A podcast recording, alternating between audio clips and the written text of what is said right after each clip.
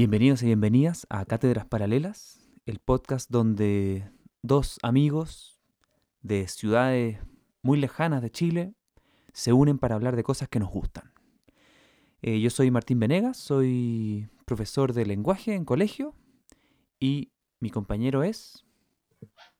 José Miguel Martínez, arquitecto y escritor. ¿Cómo estáis, Venegas? Me da risa el tono de formulario que lo dijiste. Bueno, es que es arquitecto funcionario municipal. Funcionario municipal. Estoy bien, estoy contento de que, de que empecemos esto.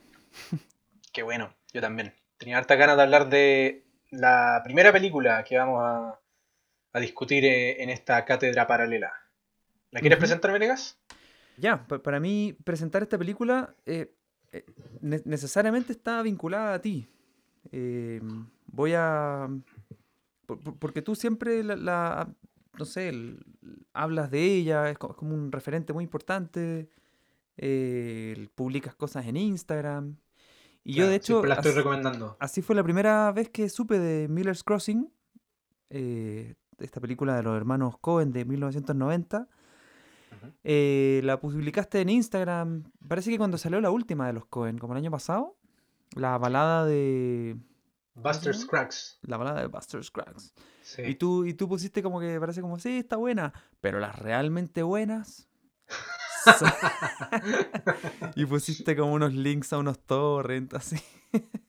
Y que, y que me los bajaron, porque las redes sociales no te permiten postear links de torrents. bueno. Entonces yo la descargué y, y pocos días después quise ver Miller's Crossing y vi el inicio y puede que haya tenido sueño, pero vi, pero vi como, Partimos, la- partimos mal. vi como las primeras escenas y dije como, "Oh, esta cuestión, esta gente como, ya así como unos mafiosos que conversan, pero como que no pasa nada, no sé, enredada, no entiendo quiénes son estos nombres. Y la, la corté y dormí siesta y nunca seguí.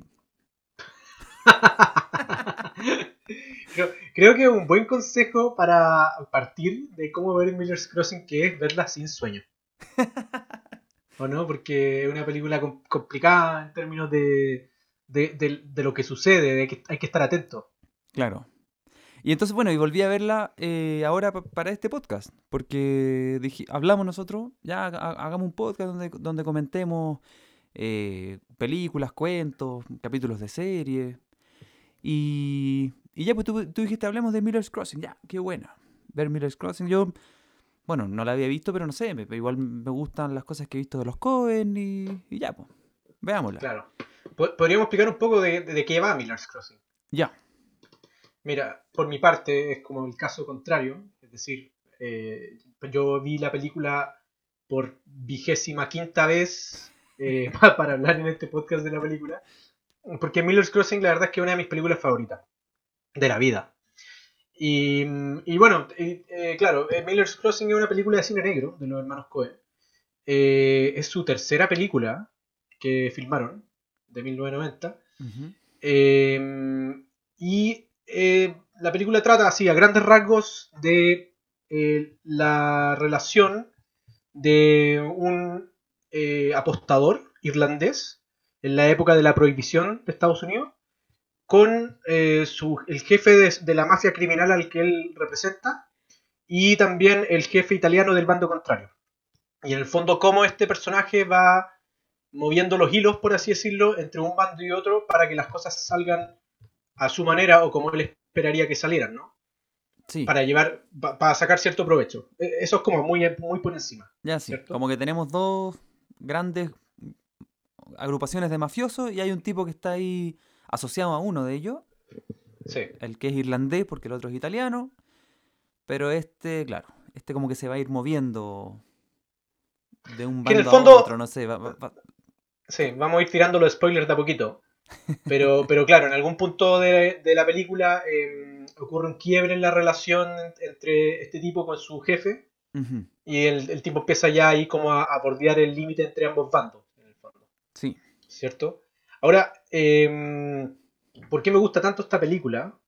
Eh, aparte de que, bueno, la, es una película que yo adoro porque me parece que es una película que tiene un tono adorable.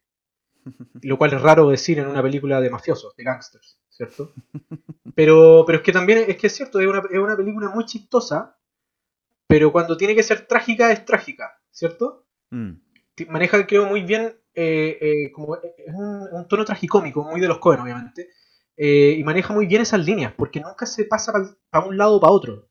Eh, no, no sé si me entendís, tú no la podrías definir como 100% comedia o 100% drama, ¿cierto? Sí. Sea, Em, Igual me parece mucho más drama que comedia. sí, a pesar de que tiene, es que, bueno, Es que tiene momentos muy graciosos. tiene, tiene cosas muy chistosas. Muy chistosas. Pero, eh, bueno, me gusta porque a mí siempre me han gustado, claro, las películas de gángster, de, cine negro, ¿cierto? Pero también me gusta porque me parece eh, que es el punto culmine de una cierta genealogía eh, de subgénero del cine negro. ¿ya? Eh, y que se remonta desde la, la base en la que, el- el, digamos, en la que esta película se, se posa, que es las novelas de Dashiell Hammett, el, el famoso escritor de novelas, eh, novelas negras de Estados. Unidos. Eh, porque Que no, todo- no- sí. Que todos dicen como que esta película viene de ahí, pero aunque no está atribuida. Mm. y- ¿Tú, tú has Está leído como harto esa libremente basada en. Libremente Claro. basada en, claro. Pero ahora, yo no, yo no había leído las novelas de, de Hammett. Yo, yo primero vi esta película Ya. Hace, hace muchos años. Y, y gracias a esta película llegué a las novelas de Hammett. Ah. Y claro, me, me llevé una gran sorpresa porque son unas novelas que son tremendas, que son excelentes, ¿cachai?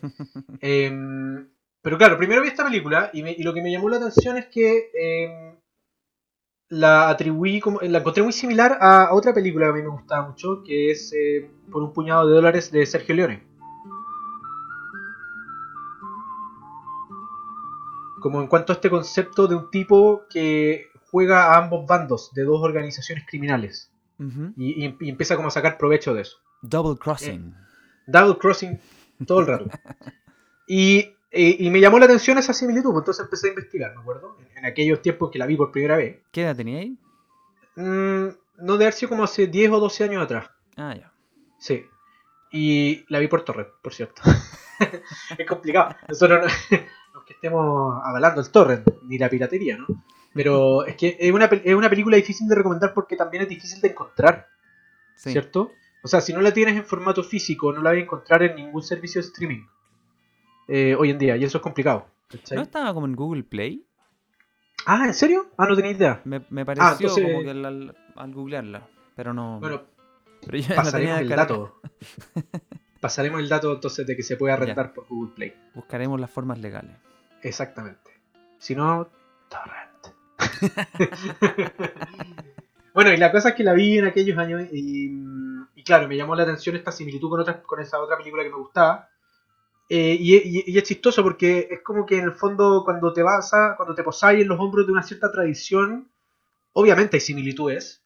eh, y algunas son descaradas, porque en el fondo, eh, por un puñado de dólares de Sergio Leone es un plagio descarado de Yojimbo de Akira Kurosawa. Eh, es el guion exactamente el mismo, solo que uno en el fondo tiene está en, en- en un- como en una clave de western y el otro es, es una clave como la película Samurai. Ya. pero, pero la película es muy, muy, muy similar. Eh, la de Kurosawa es del 61 y la de Leone es del 64. Y de hecho, Kurosawa eh, demandó a Leone por, por plagio y ganó. O sea, o sea, está clarito, ¿cachai? Pero, pero Kurosawa a su vez basó Yojimbo también en, en esas novelas negras que, de- norteamericanas, ¿cachai? Entonces es como que está todo muy relacionado. Y, Mm. y en, en este caso, claro, cuando empecé a investigar sobre Miller's Crossing y vi que era como eh, una adaptación libre de dos novelas de Dashiell Hammett, me, me fui en la búsqueda de esas novelas. ¿cachai? Onda, Me fui en la volada, empecé a buscar así hasta que las encontré. Encontré de hecho un lindo volumen que incluía, eh, reunía, así un volumen empastado que incluía, reunía la- eh, dos novelas en las que está basada Miller Crossing, que son eh, La llave de cristal y Cosecha Roja. Y en ese volumen también está El halcón ma- maltés, que también es otro de, la- de los referentes así de paradigmáticos de, de. Eh, y bueno, eh, Miller's Crossing está basada en La llave de cristal y en Cosecha Roja en, en- en dos sentidos distintos. En, el caso de la llave de cristal, toma eh, este elemento de la película que tiene que ver como que igual es una historia de amistad, ¿cierto? Entre el personaje de Gabriel Byrne, que es el protagonista, que se llama Tom Regan, que es este tipo que podríamos definir como el consigliere o el consejero de, Sí. de- del jefe criminal de esta mafia irla- irlandesa, eh, que sería Leo. Que es que una clásica idea de que como que como que detrás del poderoso hay alguien más inteligente que él. Sí, que, no es el más poderoso, pero, pero es el que le, el que le da, da los, los consejos precisos, así. el que le susurra al oído. Claro. Y le di exactamente. O sea, bueno, el- la, la idea de consejero, con consigliere entiendo que eso. exact- sí, es, es eso, eh, precisamente. Y en el caso de, claro, de Tom Regan, eh, es el consigliere de, de Leo O'Bannon, que es el personaje de Albert Finney, que, que en mi opinión se luce en esta película. O sea, yo encuentro que es, Bueno, es uno de los mejores personajes de Finney. sí. Y, y bueno, eh, está basado en ese sentido en, La llave de cristal, porque La llave de cristal es una novela eh, donde precisamente se narra la relación de amistad entre, entre un apostador y detective amateur que se llama Ned Beaumont con eh, Paul Maddick, que es como un, jefe político medio mafioso también, que decide apoyar la candidatura de un senador porque está enamorado de su hija. ¿Cachai? Que en el fondo Ah, ya, tiene tiene, sentido, tiene como una, sí. sí, pues, tiene una correlación con lo que causa el conflicto de esta película, que es la primera escena. La primera escena te plantea el conflicto de una, donde vemos al jefe eh, de la mafia criminal italiana, que es este, el personaje de John Polito, que se llama eh, Caspar. Johnny Caspar se llama igual. Ah, y bueno. Johnny vemos a Johnny Caspar hablando del fondo con Leo en la primera escena de un problema, comillas, ético, dentro de lo que se puede entender por ética en el mundo criminal, ¿no? Hell, Leo, I ain't embarrassed to use the word. I'm talking about ethics. Exactamente, exactamente. Donde él alega que eh, él, él, él tiene apuestas que están arregladas, ¿no? Eh, pero hay un tipo, un judío, dice, que este personaje de Bernie Birnbaum, que le, le está eh, acerruchando el piso con las apuestas, porque en el fondo conoce el, el- eh, el resultado y empieza a correr la voz, y finalmente la, la apu- la apuesta arreglada eh, sale mal. y Entonces, le- claro, y le- tenemos a este líder mafioso italiano que, Sí. que arreglaba las apuestas, que era un corrupto, no sé, bueno, un mafioso, pues ya, ¿qué, qué más se puede decir? Pero tiene esta frase muy buena en que él dice, como, como que claro, él, él arreglaba, listo, que iba a ganar la apuesta, y el tipo que le hacía los arreglos vendía estas apuestas a otras personas más. Exactamente. Como que, re- como que revendía esta información. Y él dice esta frase como, si no puedes confiar en un arreglo, ¿en qué puedes confiar? Sí, güey, es como- genial esa frase. Pero así como la idea de como, se han perdido todos los valores. Como, Sí, sí, déjenme- sí, exacto, han perdido Yo los trato de- valores en el mundo criminal. Sí, pues Sí. yo trato de, de- de robar honestamente y después me roban a mí. Sí. Sí, po, exactamente. Y, y claro, le viene a alegar a este tipo que en el fondo es como el, el- el- el que, el que domina la ciudad, que es Leo, Claro, que es como el mafioso más poderoso, así. y, la- y en el fondo la razón por la que es más poderoso es porque él tiene en el bolsillo al alcalde de la ciudad, al jefe de la policía, Eso- ¿cierto? Eso es muy Entonces, bueno en la ah, película. Cu- Cuando se cambian de la... Como, sí, como que el- la, la manera de saber quién tiene el poder es en qué oficina está metido el alcalde y el jefe de la policía. Sí. Eh, exacto. Entonces, bueno, le- claro, le, le alega y le dice, claro, este tipo me está cerruchando las apuestas y estoy perdiendo plata. Eh, entonces yo te vengo a avisar que lo voy a matar. Así, Claro. derechamente, Y aquí ayudaría que nosotros digamos lo que la película no nos dice y que por eso eh, cuesta, sobre todo. eh, o sea, yo soy muy comprensivo conmigo mismo del pasado, Sí, de que yo me haya quedado dormido con la primera escena, porque de verdad yo encuentro que ahí está todo, así que, que ahí te presentan todo. y- yo la primera vez que la vi pensaba que esta era una escena. Yo lo encontré que era como el inicio del padrino, así, en que te sí, o sea, muestran. una- sin duda una referencia. Y que te dicen, mira, que hay un tipo muy poderoso al que le vienen a pedir favores y le dicen que no. Ah, ya. Pero no, era, un- ahí te mencionan todos los personajes juntos, ahí... No, y bueno, y, y- y también lo que eh, creo que lo habíamos comentado por WhatsApp, que es como eh, la forma cinematográfica en que te lo muestran, es muy, es- muy sutil. Sí, eh, pero muy precisa también, porque Mm. en el fondo parte la escena y vemos a Caspar, en, eh, eh, en, digamos, O sea- hablando con, con- con Leo, los dos se muestran. sí. La escena empieza por con un detrás. hielo. Así, Empieza, se va a tomar- para empieza los con. Tom echándole hielo, que no lo vemos a Tom todavía, echa el Sí. hielo al, a un whisky. Y encuentro que tiene mucho sentido porque como que el rol de él en gran medida es como enfriar la situación. él lo que es como su finalidad en, en buena parte de la película. Qué buen comentario, weón. Es el tipo que, que enfría. es- es- de hecho, esta discusión mente que hay fría. aquí es un mente fría, sí. po. Y Sí. esta discusión que termina, él va a decir como que tontera, hay que evitar este conflicto. No, no hay que Exacto. pelearse con, con el otro poderoso. Tenemos que llevarnos bien. Y si hay que matar a un tipo aunque nos caiga bien, bueno, habrá que matarlo y que haya paz. Pero es interesante porque todos los personajes importantes están ahí, todas las partes, digamos, eh, del conflicto mayor, por así decirlo, porque está, ya, está Caspar y está Leo, ¿cierto? Caspar el italiano, Leo el irlandés, ambos a un lado del- eh, y otro del escritorio, ¿cierto? Ujú. Eh, y por detrás, no los vemos en un principio, están cortados, de hecho, eh, se, se asoman dos hombres de traje, ¿cierto? Que uno es eh, Tom Regan, que es el consigliere de, de Leo O'Bannon, El protagonista. y el protagonista.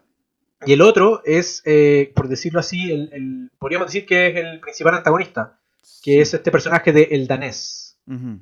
que es como un matón eh, con pinte, que es grandote, ¿cierto? Es súper rudo y, y- y que está también parado detrás de, de Caspar, ¿cierto? Pero en un comienzo no los vemos.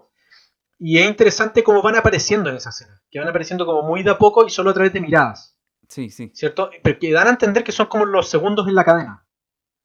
Claro. Sí, todo esto empieza como una conversación entre los dos grandes líderes Sí. y nos alejamos a quiénes son sus sus apoyos, no sé, sus, sus, consejeros, no sé.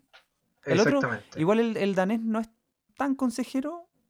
es- no, el danés, es que el danés es más, matón, más- Sí, el matón. sí, Porque es una característica de Tom, que el, vo- volviendo a la cosa del hielo, de que él es la frialdad, él es la razón y él no mata a nadie. Mm. Eso es interesante también del personaje, porque en el fondo, que, que a mí me gusta ese, ese detalle del personaje. Él no es un matón, él no es un asesino. Mm, Él es un consigliere, un weón que es muy inteligente eh, y que precisamente sabe poner la palabra correcta en el momento correcto para que la situación se juegue de una cierta forma. sí. y a la vez sabe darle, sabe, sabe decirle la verdad a su compañero, por así decirlo, a, Leo. Sí, en el fondo que, mira, esto no te conviene, esto sí te conviene. Em, pero él no se mete en la conversación. Él deja que Leo, en el fondo, tome su decisión y, y- y en eso él, em, e- eso es como súper consecuente en toda la película.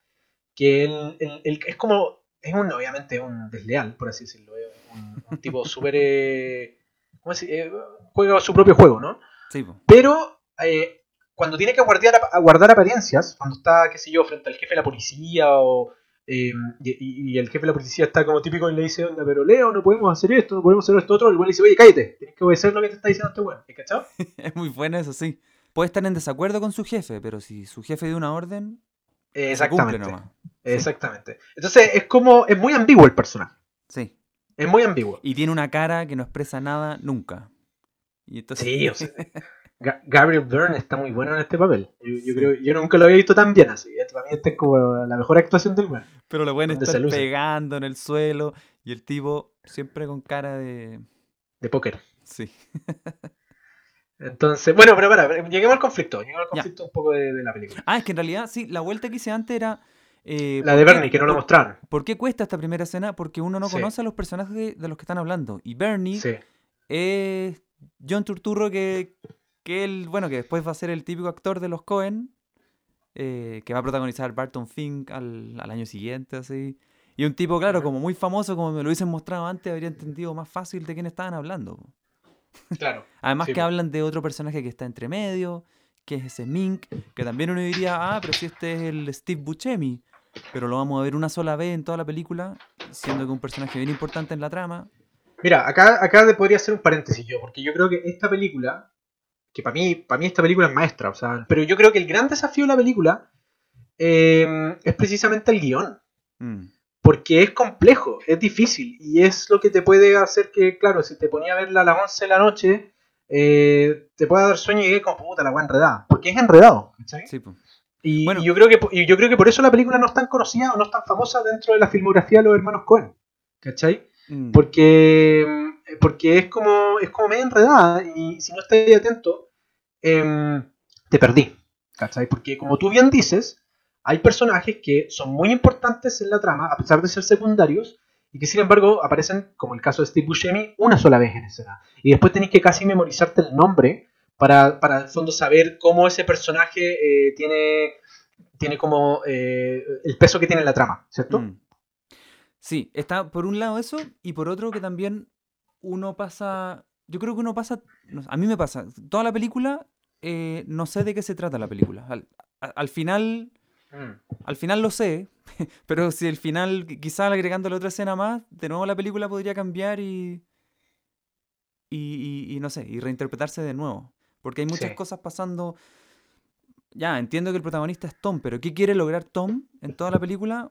Uno no lo sabe y es lo que él va a decir en su frase final, que a veces uno hace las cosas sin saber lo que quiere lograr. Claro. Que yo creo que también es algo que, que puede desorientar en la película. Es una película exigente. Es una película exigente, sí, pero Sí, sí. que, que vale, la, vale totalmente la pena el esfuerzo de... Sí. es- ¿Sabéis que lo que leí en internet eh, es como un consenso total de que esta película hay que verla dos veces? Lo cual es una Ah, barrera, Sí, una sí. barrera muy grande. Qué buen consejo, güey. No, sí, es verdad. Es una, es una película que gana mucho con un segundo visionado. Sí. es- Eso seguro. Yo que después la vi, de- o sea, cuando la vi por segunda vez, o sea, la vi como un, un día y dos días después la volví a ver de nuevo, eh, ahí la vi como tomando nota y me sentía igual que cuando veo, cuando he tenido que leer obras de Shakespeare. Bu- Como soy profesor del colegio, me, me toca, no sé, pues, leer Hamlet y leerlo bien. Y es un trabajo que es muy agotador, pero, que, pero muy recompensado. Así como que uno dice, que, qué bueno que me leí bien Macbeth, porque, porque le saqué, no sé, a cada verso lo que estaba diciendo, cada conflicto de personajes secundarios que también tenía su gracia.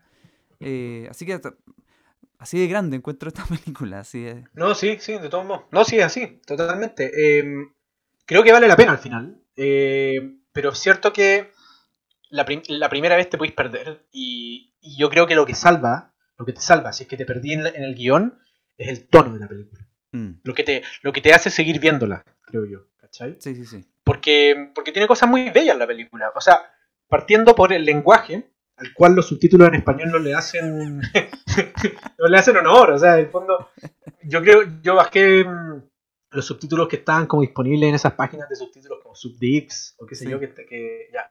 Yo busqué si había otro y no, no encontré. El único en español.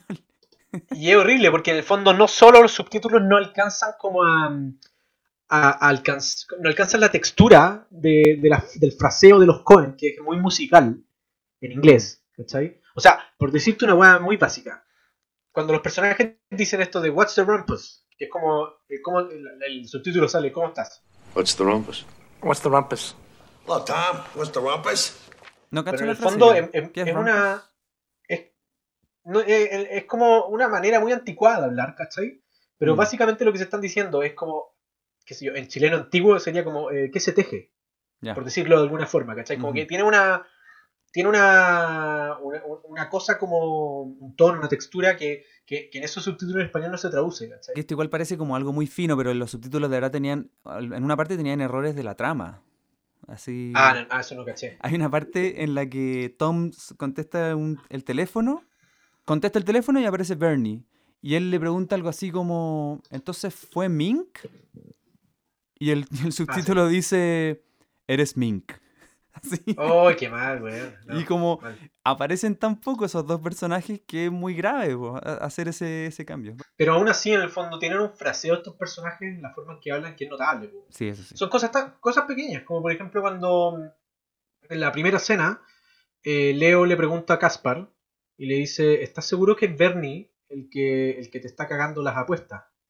Y entonces aparece por primera vez el danés, el personaje del danés, que está escondido con el- con- como con la cabeza agacha, levanta la cabeza, está con la- el ala del sombrero que le, le tapa un poco los ojos.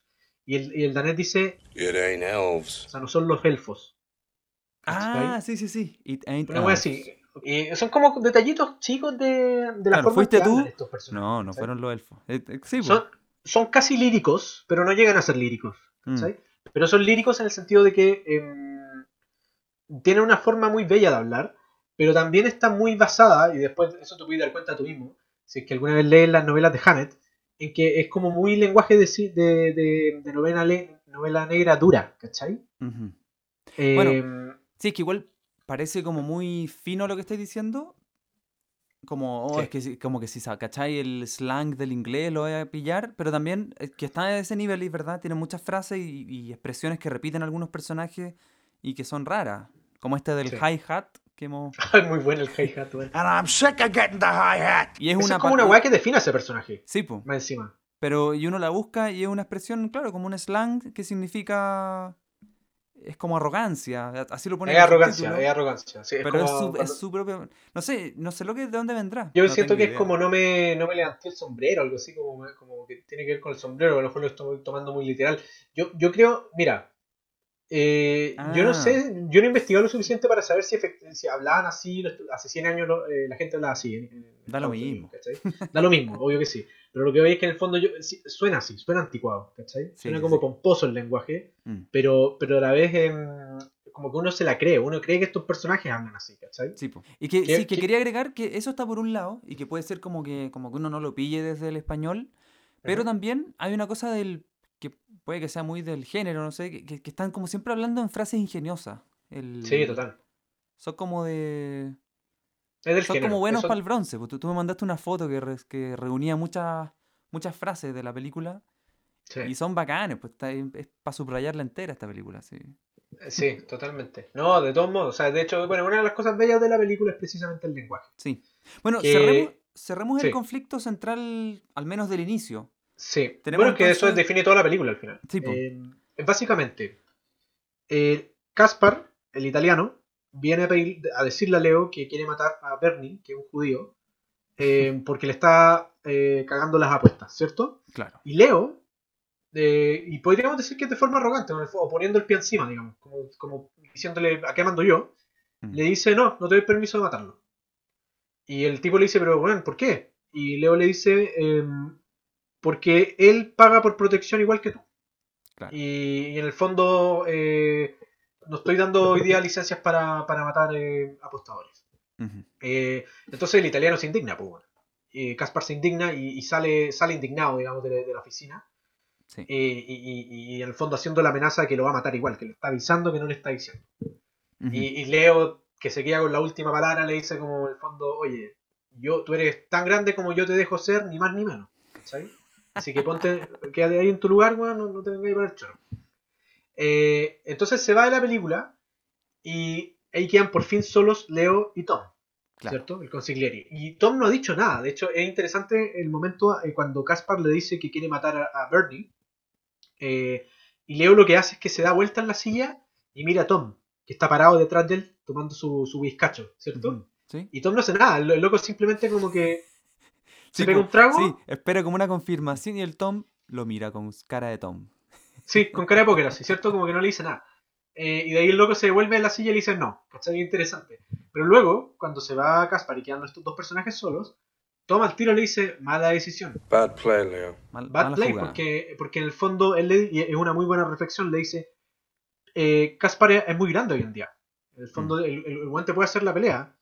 Y Bernie no es nada, pues weón. ¿Cachai? Bernie es como una- un apostador de poca monta. Entonces le dice, piensa en lo que pierdes haciendo enojar a Caspar.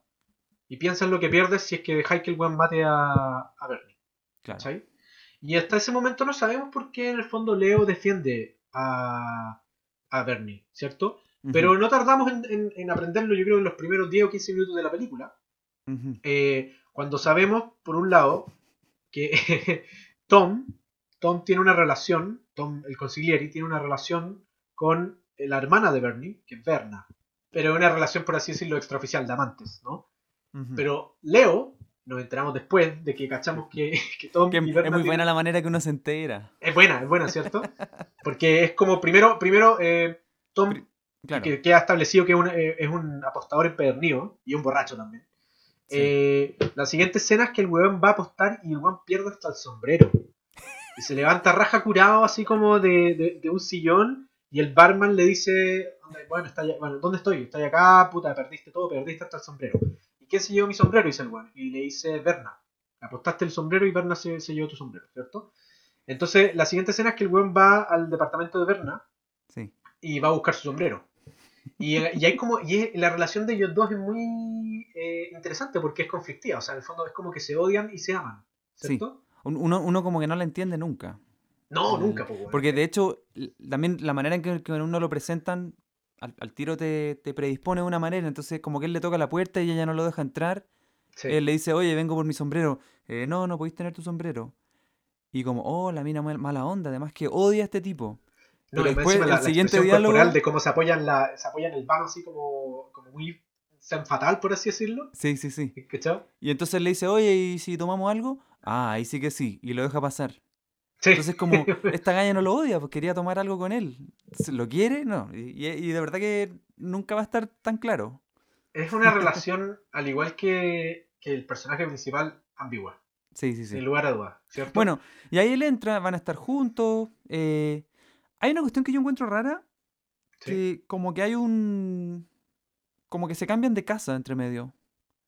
Porque... Sí, al departamento de él. Sí, ya, pero en algún momento parece que se fueron a la casa de él. Tom se despierta en la noche y está Leo y le dice, oye, eh, ¿sabéis que estoy buscando a Berna? Como, ¿qué onda ella? Se, se me perdió. Ah, no, no sé. ¿qué-?". Ya, y como que el Tom le tira algunas tallas.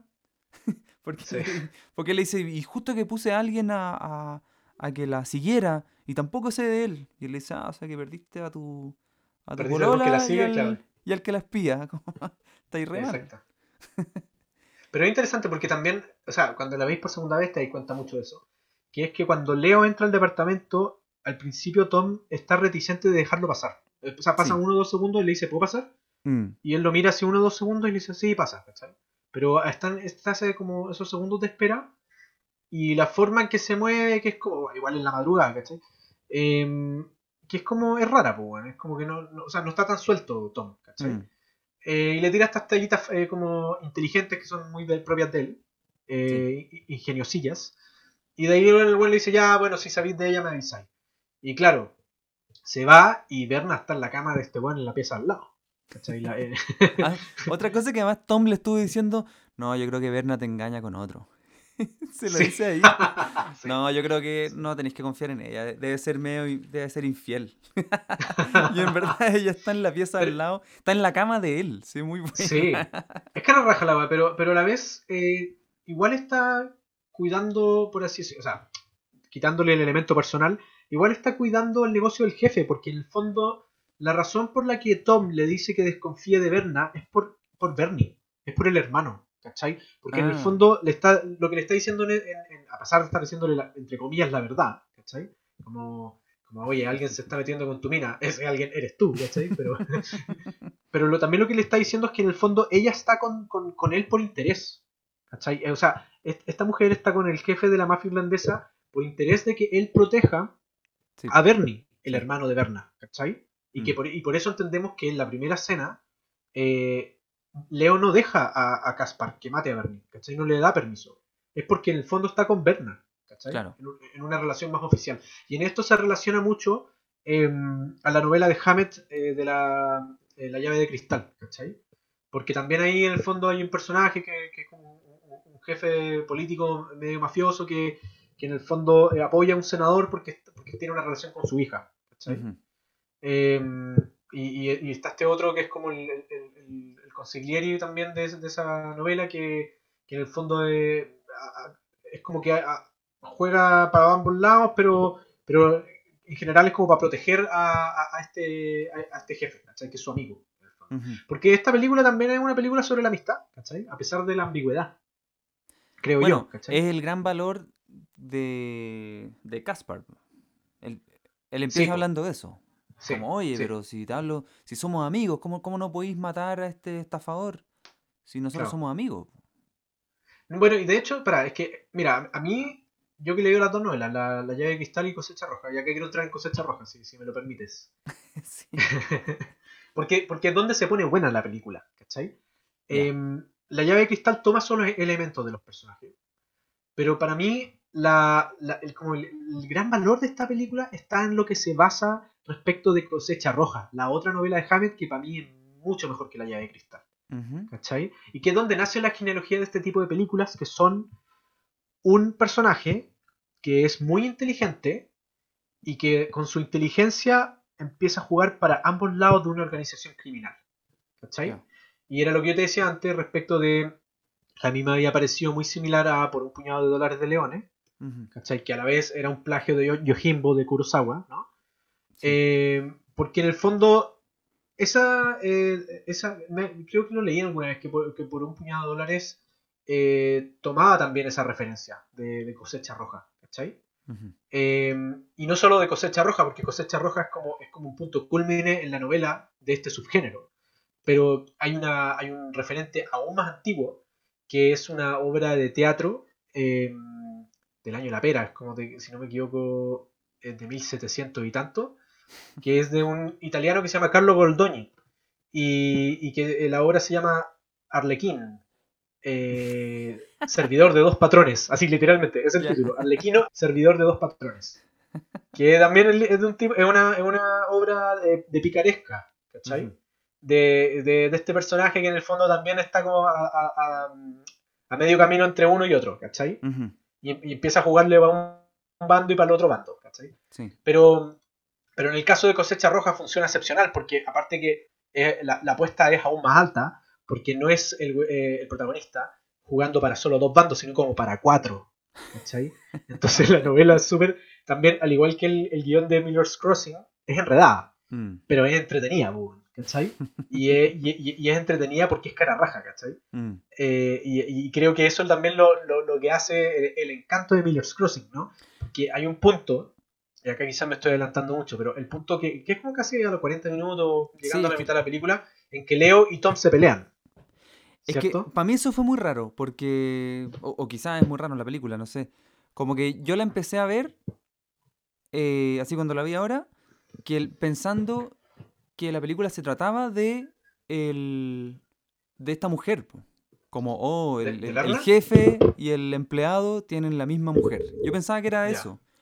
Sí. Y pucha, y no, no llevamos ni la mitad de la película y ya se destapa ese secreto. Entonces, va, Ah, da claro. lo mismo esta cuestión. Sí. Que el- a, a eso me refiero con esto de que la película como que como, como de no saber de qué se trata. El, Mm. Aunque si uno la ve de nuevo te queda redondita, pero, pero tenéis que verla por segunda vez. O sea, no estaríamos exagerando si dijéramos que la película tiene muchos giros.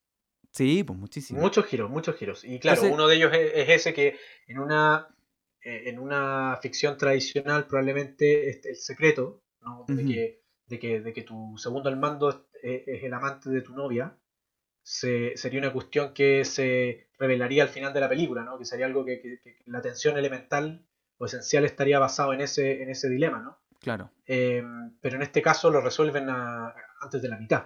Sí. ¿cachai? Y era para ganar una discusión, ni siquiera en una cosa tan, tan premeditada, sino que Tom Sí. dice, oye, es que de verdad Berna no es confiable. Eh, ya, mira, para que me creáis, eh, yo soy su amante. es muy, es muy, es muy buena.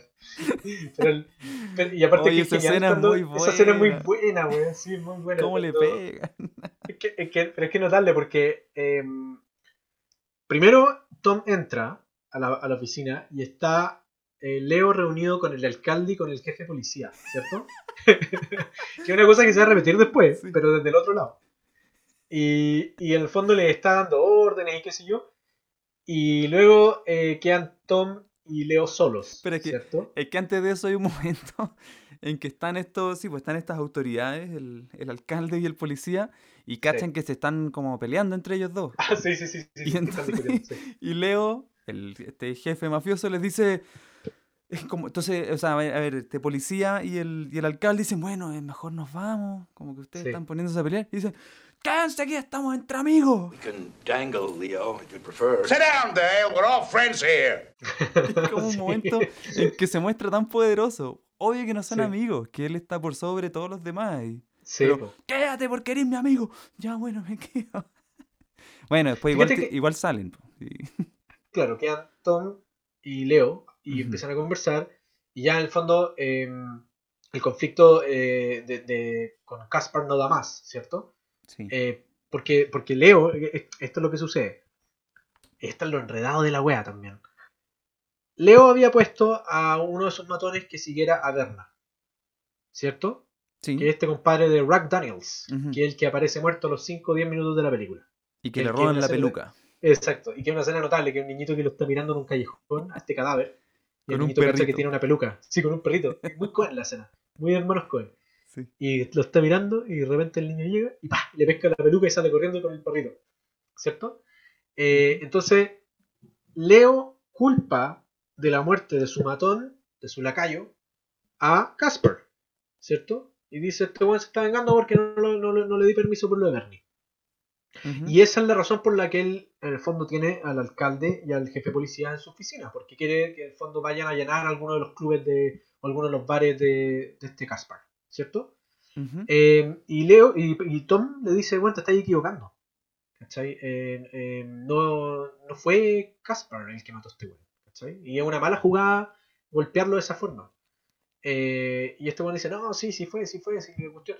Y ahí el, el tipo, en el fondo, para darle a entender que Bernie eh, eh, es un- una bala loca, ¿cachai? Y que en el fondo es mejor eliminarlo, le dice, no, porque en el fondo ya, esta tipa, eh, eh, Berna, te, está jugando contigo porque quiere que, que protejas a su hermano, ¿cachai? Eh, y ahí le dice en el fondo, bueno, y Berna no es confiable.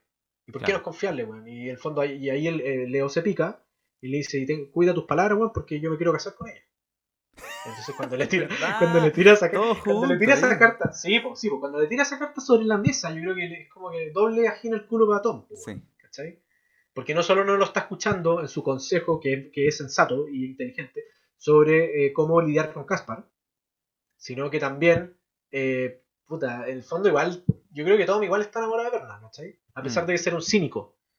Eh, entonces, y- y- O sea, y- igual no tiene a nadie más también. No tiene a nadie más, weón. Bueno, pero tiene, tiene, a, tiene a Leo. Si Bueno, son sí. amigos. ¿cachai? Sí, pues, pero.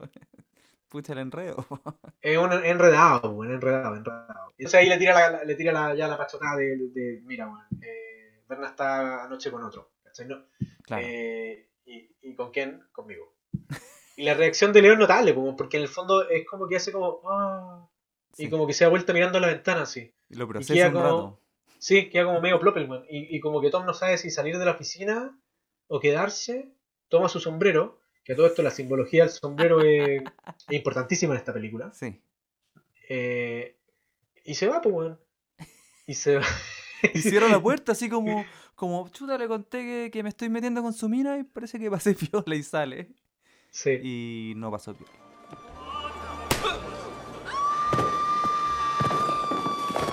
Leo sale y, y le saca la Y cresta. lo- po. le saca la chucha. Y frente a todo el mundo, además, es un- es una situación súper humillante. Incluso humillante. Tom en un momento lo, lo hacen rodar por una escalera, así, combo, creo que alguna patada también. Sí. Y después en un momento él como que trata de levantarse y se apoya en una señora que está, por- porque, Sí. Sí. porque es una fiesta, hay mucha gente ahí, y él, él se apoya en esta señora, una señora gorda, no sé, vestida muy, como muy sobre arreglada. Le pega carterazo, ya lo, lo que le faltaba de la humillación. Oye, pero ¿sabéis que me confundí, weón? Me confundí porque esa escena, esa escena de, mm, de, de Leo con, con el, el alcalde y el jefe de policía en su oficina, antes de que Tom revele la verdad entre él y Berna, es porque antes de eso Sí, hubo un, un intento de asesinato a Leo, O sea, ¿cierto? Sí, yo, yo, yo encontré que, está- que encontré que estaba bien cómo, cómo hacer ese salto, pero después teníamos que volver a la gran escena en que tratan de matar a Leo. po, ¿no? Y es es una tremenda escena, weón, es muy buena, muy buena. Se me había olvidado por completo, weón. Es que tú la tenés más fresca porque tú la, la viste dos veces y le anotaste. Sí. Yo, yo, yo estoy como con mis recuerdos de la película. Pero, pero claro, weón, eh, hubo un intento Pero de asesinato. Es que eso pasa con esta película, que que es una película, parte de esa exigencia también es que están todo el rato pasando cosas importantes. Tanto, exactamente. Y, y que son bacanes. Pues. Esa escena previa es buenísima para el, que no esté entendiendo nada de la película, pero te la gozás igual porque veía a un mafioso que está en su cama escuchando un disco con una can- como con un himno irlandés. Danny Boy. Oh, Danny boy, the pipes, the pipes are calling. Que leía sobre esa, leí un poco sobre esa canción y decían que es como lo más cliché que hay de lo irlandés. Sí, sí. Pero los Cohen lo pusieron por mientras y dijeron, ya, ¿qué escuchará un mafioso eh, cuando se quiere relajar? Un, un irlandés, ya, seguro escucha esta cuestión. Después buscamos otra. Y ninguna Y otra ahí. funcionaba tan bien. y la dejaron. es buena, es buena la canción. Es cliché, pero es buena. Em, Bueno, sí, pues sí, cuen- cuenta más de esa escena. Yo, yo solo digo que está... Es que es notable, porque en el fondo, bueno, tú, tú lo, lo que. Leo es un personaje igual es adorable también. Porque donde tú. Donde Muchísimo como- más que Tom. To- Totalmente, es mucho Uno- más. Uno le como- toma cariño a Leo. Exactamente, donde Tom es como más cínico y, y más frío y cuida más sus palabras. Leo es como más bonachón, por así Mm. decirlo. Además, un Es hombre más viejo, sencillo. sí, Sencillo y- mentalmente, no sé. Y eso se plantea desde la primera escena, porque en el fondo, cuando después que Caspar sale, en la primera escena, sale de, de- con, con el danés, se van de, la oficina, eh, y, y Tom se enoja y le dice, oye, mala jugada, weón. Como que este weón reacciona como súper, ah, ya, weón, estás mal genio porque tenéis tus deudas con Lazar. ¿Queréis que yo te las pague? ¿Cachao? ¿O no? Sí, sí, y el sí. loco le dice, no, weón, no, yo pago mis propias deudas y no sé qué, ¿cachai? Sí. Pero es como si, es como muy, weón muy, muy generoso, por así decirlo. Mm. ¿cachai? Eh, entonces, cuando lo vemos echado con su bata sobre la cama fumando un pucho eh, y escuchando Danny Boy, puta, se ajusta muy bien el personaje de lo que venía antes, ¿cierto? Claro. Eh, Es una pero a la vez muy, muy de los sopranos, la encuentro yo, con esa es muy música. sopranesca. Sí, totalmente. Es, es- es muy, O sea, es muy de ver- también. Y el tipo está fumando, hace un puro. Sí. Es como ver a, no sé, A como Tony. Tony. Tony Soprano viendo tele. Pero como esta Sí. película es más es del año como 29, no sé. sí. No había tele, Y- había disco. Y claro, eh, está este weón así, fumando su pucho, escuchando su disco en la cama con su bata, qué sé yo. Y llegan dos tipos con unas Tommy Gun, eh, ¿cierto? Esta típica metralleta como de, de, de ese tipo de ficción, ¿no? Como de Al Sí. Capone, así. Eh, y, llegan a la casa y en el fondo él no escucha porque está escuchando música, pero le, le matan a unos weones abajo, ¿cachai? Y, y creo que hay un plano donde hay un.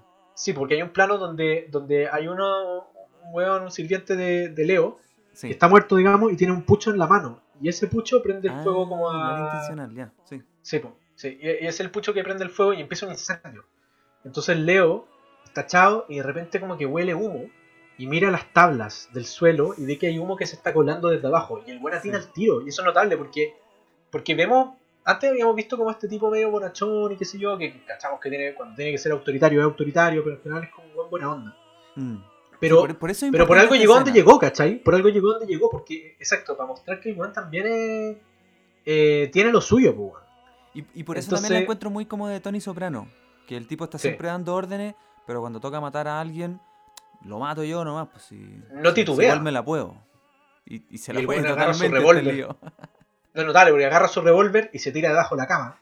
Y justo cuando entran estos dos buenos con la Tommy Gun, y, y, y vemos desde abajo de la cama vemos un plano donde van como entrando la- las, las piernas de, de estos Sí. dos matones, ¿cachai? De estos Y vestidos. las balas, Sí, como son todos los personajes neutros de esta película, son vestidos de negro, con sombrero, así, ab- abri- abrigo. totalmente, sí. Eh, son muy cliché también. Sí, po. Eh, pero, pero un buen cliché. Y, y en el fondo entran estos buenos y, la- y vemos las balas de las Tommy Gun acercándose a- a- hacia la- el espacio debajo de la cama, ¿no? Claro, disparan Y- por el y suelo. Leo con el revólver le-. Con el revólver le pega ahí, pa, pa, pa, unos balazos a, la- a las piernas de estos locos y, y cagan.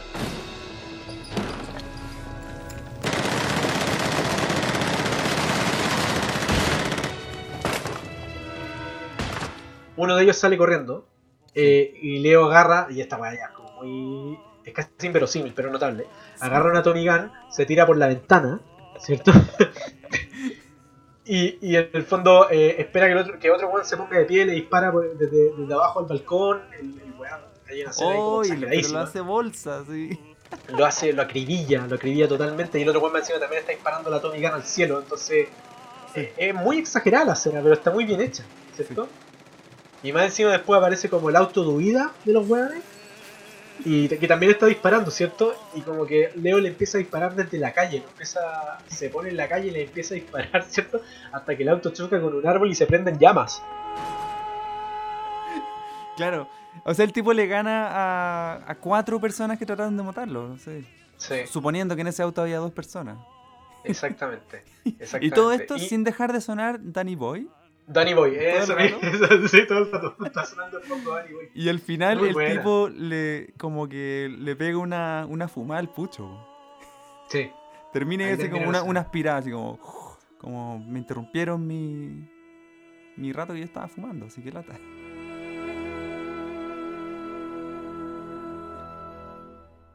No, cabrón, pues, weón. Y de hecho lo dice otro personaje cuando, cuando Sí. Tom llega, y por, y por eso llega ahí a la oficina, y están todos los matones reunidos en, en- en la antesala de la oficina de Leo, ¿cierto? Y, y hay uno que en el fondo eh, que, que, con- con- que conversa con Tom, y Tom le pregunta qué pasó y la weá y no sé qué. Y este tipo le dice una frase que a mí me gusta mucho, que es como, el viejo todavía es, es un artista con la atómica, Ah, sí. ¿cierto?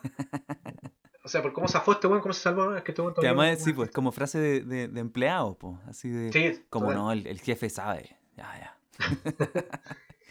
y claro, Y- eso es lo que le da tanto la razón a Tom, para que él vaya a reclamar y decir como, viste que había que matar a Bernie, ¿cacha cómo Sí. se puso este... cómo se puso Caspar? Te mandó a matar, casi te mata. Y, y- Sí. y- y Leo le dice, oye, pero, pero felicítame, aquí estoy vivo. Sí. No te Sí. alegrarte de que me estáis viendo es que sobreviví. Exactamente. Y Tom, Sí, nunca, eso- Tom nunca puede alegrarse de nada, pues tipo... No, nada, pues es un personaje, es un cínico weón. Entonces, y ahí Sí. viene, bueno, la escena que contamos antes, de que terminan totalmente peleados. Entonces Tom queda en nada, pues, perdió a su, a su gran jefe, así. Y per- sí, pero no, no queda nada, que eso es interesante. Porque, porque ya, el- el- pierde el jefe y pierde la- el fondo de esta alianza, ¿cierto? Y esta amistad, porque en el fondo son amigos, ¿cachai? O sea, son personajes que uno entiende desde el principio, desde la primera escena, Sí. que estos buenos tienen una historia juntos, ¿cachai? Como de- de que, que- que en el fondo llevan varios años juntos trabajando. Entonces pierde, pierde a un amigo, pierde a su jefe, sí. Pero eh, Berna después llega a su departamento. O sea, mira, es que en ya- realidad, sí, es verdad, pero justo antes, Dale. así como la escena siguiente, que lo molieron a golpes en este club, él hace una llamada telefónica. Que, que uno no entiende mucho porque uno se pierde en los personajes, pero, pero habla con Frankie y le dice, oye, quiero hablar, como que me quiero juntar con Caspar. Que Ah, no, no, no, sí, sí, sí, sí, sí. Y Porque en el justo fondo, y ahí llega eso, Berna. sí. Pero, pero claro, ahí, ahí Sí, es razón que- de que no se queda solo, porque inmediatamente ya está negociando, o sea, ya está organizando un encuentro con el enemigo, con el, Sí, con el líder exactamente. italiano. No pierde tiempo el weón. No ¿Con pierde quién? tiempo. Sí, pues que ahí. Es que por eso que como que dan ganas de contar toda la película, pero, pero, eh, pero resumiendo una escena previa, Caspar ya le había dicho, oye, te pago tus, tus deudas. Sí, verdad, weón, verdad, verdad, verdad. verdad. El- Es que eso es, eso es. es ya- que al final para eso es la deuda.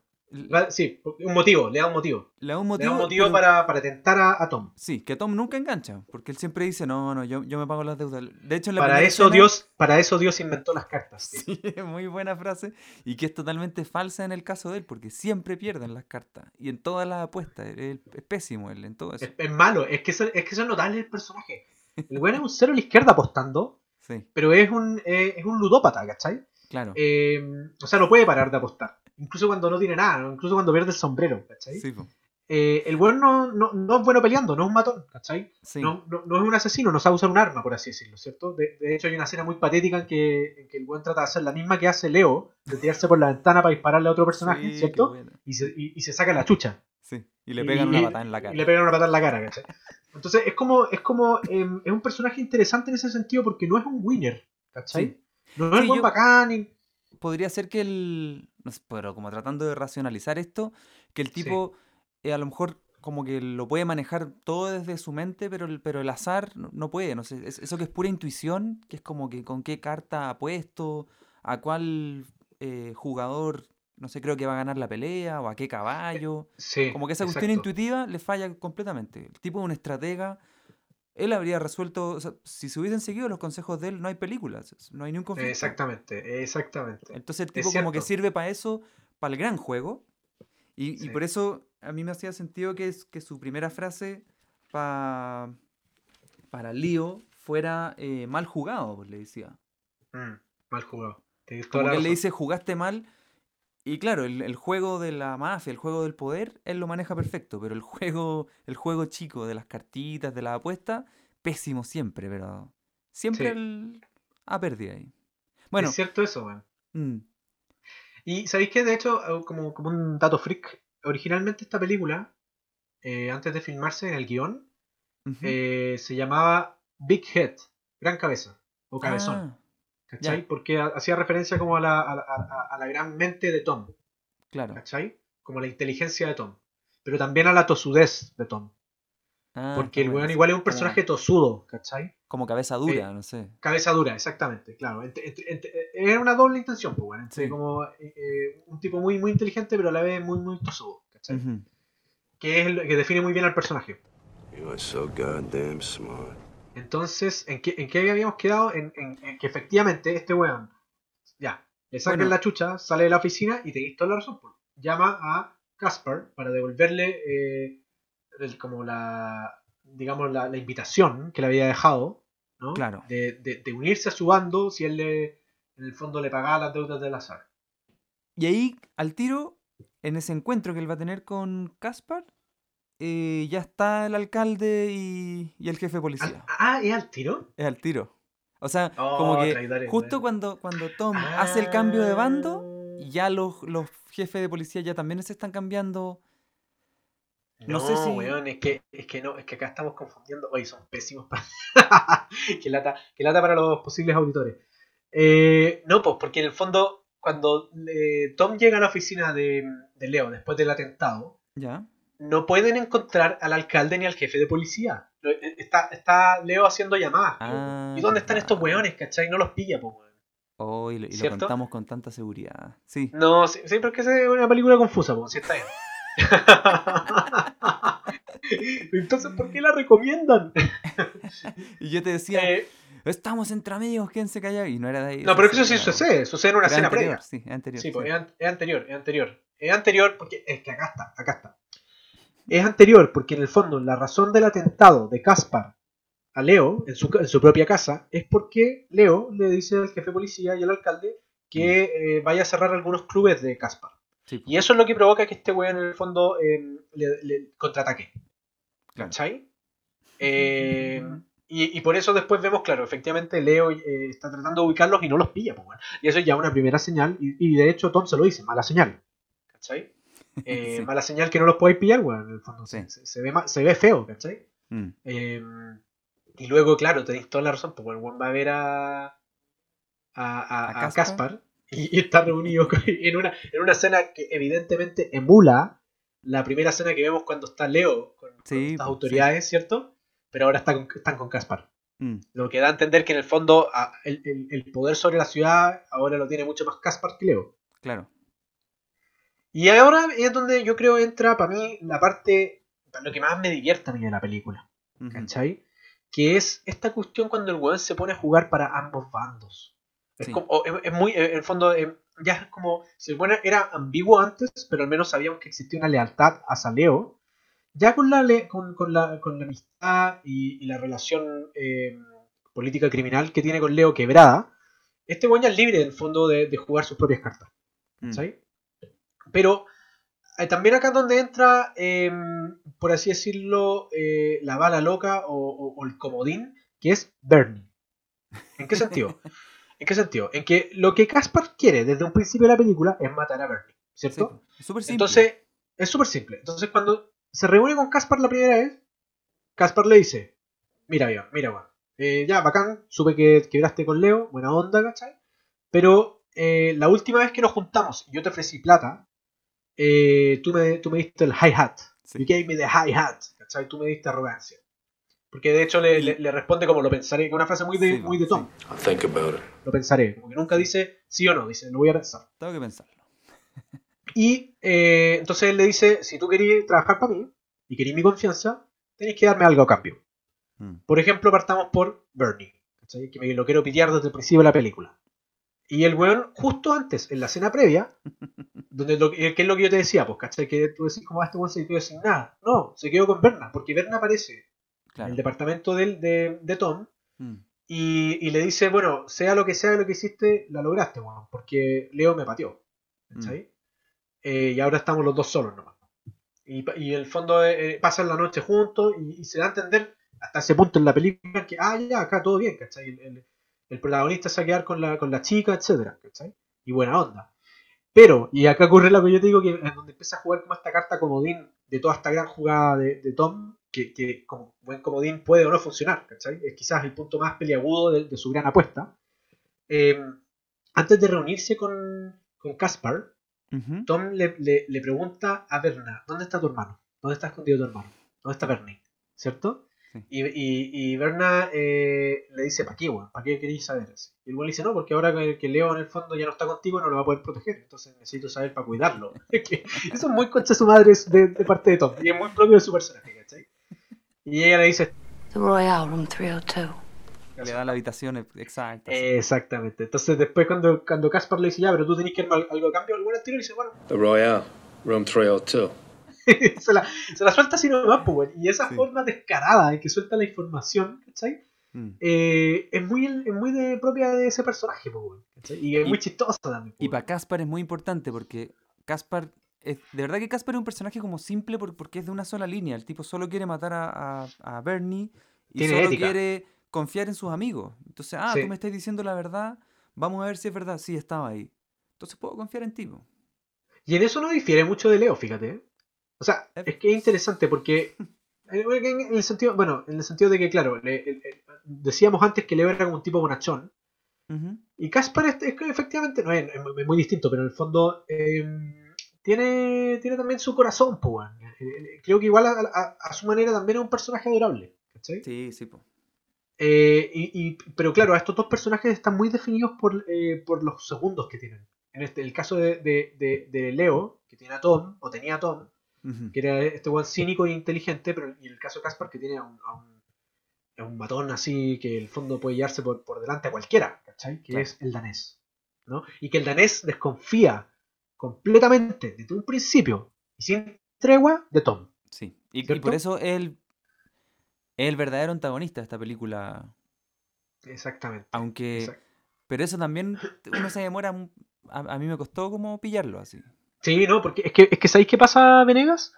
Que el plato fuerte de esta película está en la segunda parte, en la segunda hora. Ya, sí. En la, en la primera hora es de ese tipo de películas que, que empiezan como a establecer, a preestablecer situaciones para que exploten después en la segunda hora. Ujú. ¿Cachai? Para que, para que, para que, para que en el fondo paguen la jugada en la segunda hora. Entonces, empiezan a- en la primera hora pasan cosas que, bueno, igual hay una hay excelente construcción de, de- de escenas, ¿cierto? De que es muy propia de la mano de los Cohen, ¿cachai? Sí. De personajes, de situaciones, ¿no? Muy entretenida de ver. Pero hasta la primera hora, en el fondo, uno no va cachando para dónde va la película, uno no entiende muy bien, ¿cachai? Sí. Y solo cuando Leo rompe con Tom y lo manda a la cresta, empieza a suceder ya como una weá donde, donde no hay vuelta atrás, ¿cierto? Ujú. Y donde cada escena se, se, se monta una sobre otra eh, como una gran bola de nieve donde va a quedar la cagada, ¿cachai? Sí. Y aquí viene la escena más icónica de la película, que es el, afiche, que es el título, así. Miller's Crossing. Sí. ¿Qué es Miller's Crossing, Venegas? ¿No el, el El nombre bosque, del bosque al final? El nombre del bosque, pues. Ah, El nombre sí. del bosque donde se van a pitear a los weones. Pensé que era una pregunta con pillería. Ah, era una pregunta existencial filosófica. ¿Qué es Miller's En el fondo, No, ¿cuál, no. es, cuál es tu Miller's Crossing? No, no, no. Literalmente Miller's Crossing es el, el- bosque donde van a llevar, donde llevan a, lo- a los tipos a los que quieren matar, Claro. ¿cierto? Eh, y donde en un principio uno, uno lo cacha, ¿no? Pero igual hay una escena al comienzo donde aparecen los créditos Sí. que, que en el fondo vemos, y acá está el tema del simbolismo del sombrero, ¿cierto? Que vemos el- un sombrero que es el sombrero de Tom, que está en el suelo del, del bosque Mm. y que lo vemos, lo vemos salir volando con el viento. ¿no? Sí. Y, y- y sale la, la música que, que- de, eh, de Carter Burwell, que, que a mí me parece muy bella. Sí. Eh, y los créditos, ¿no? Que, que- que vemos la cámara mirando la copa de los árboles avanzando lentamente. Eh, entonces, el- bueno, el tema del sombrero, eh, de hecho, antes de que, mm, de que Tom se junte con Johnny Caspar y pase todo esto que va a pasar ahora que vamos a comentar, eh, antes de el momento en que Tom habla con Berna eh, y le dice dónde está tu hermano, en esa misma conversación eh, está Tom en la madrugada fumándose un pucho sentado en la cama. ¿no? Y, y Berna se despierta y le dice, ¿qué, qué pasa? ¿Qué estás pensando? ¿cachai? Y Tom le dice, no, estaba pensando en un sueño que tuve. Mm. ¿Te acuerdas de eso? ¿Te acuerdas Sí, de eso? sí, sí. Y, le- y en el fondo le relata un sueño donde eh, su sombrero está. se le cae el sombrero. eh, que es lo que vemos en la, en la- en la escena de los títulos. Se le cae el sombrero y el viento se lo vuela. Mm. ¿cachai? Y Berna le dice. Eh, Ah, y tú perseguiste y perseguiste el sombrero y al final lo atrapaste y se Es convirtió en algo maravilloso. Ella el le hace como, la, dice- como la interpretación, ya como ya, este típico que un sueño, que significa, bla, bla. Sí. Y él, le- y él le cor- la corta de inmediato y le dice, no, eh, no hay nada más estúpido que un hombre persiguiendo su sombrero. Nothing more foolish than a man chasing his hat. Es como... em, es, una se- es, una secuencia, un diálogo que, que creo que representa muchas cosas, ¿cachai? Pero no, es, Mm. o- no es como muy... no es literal. Sí.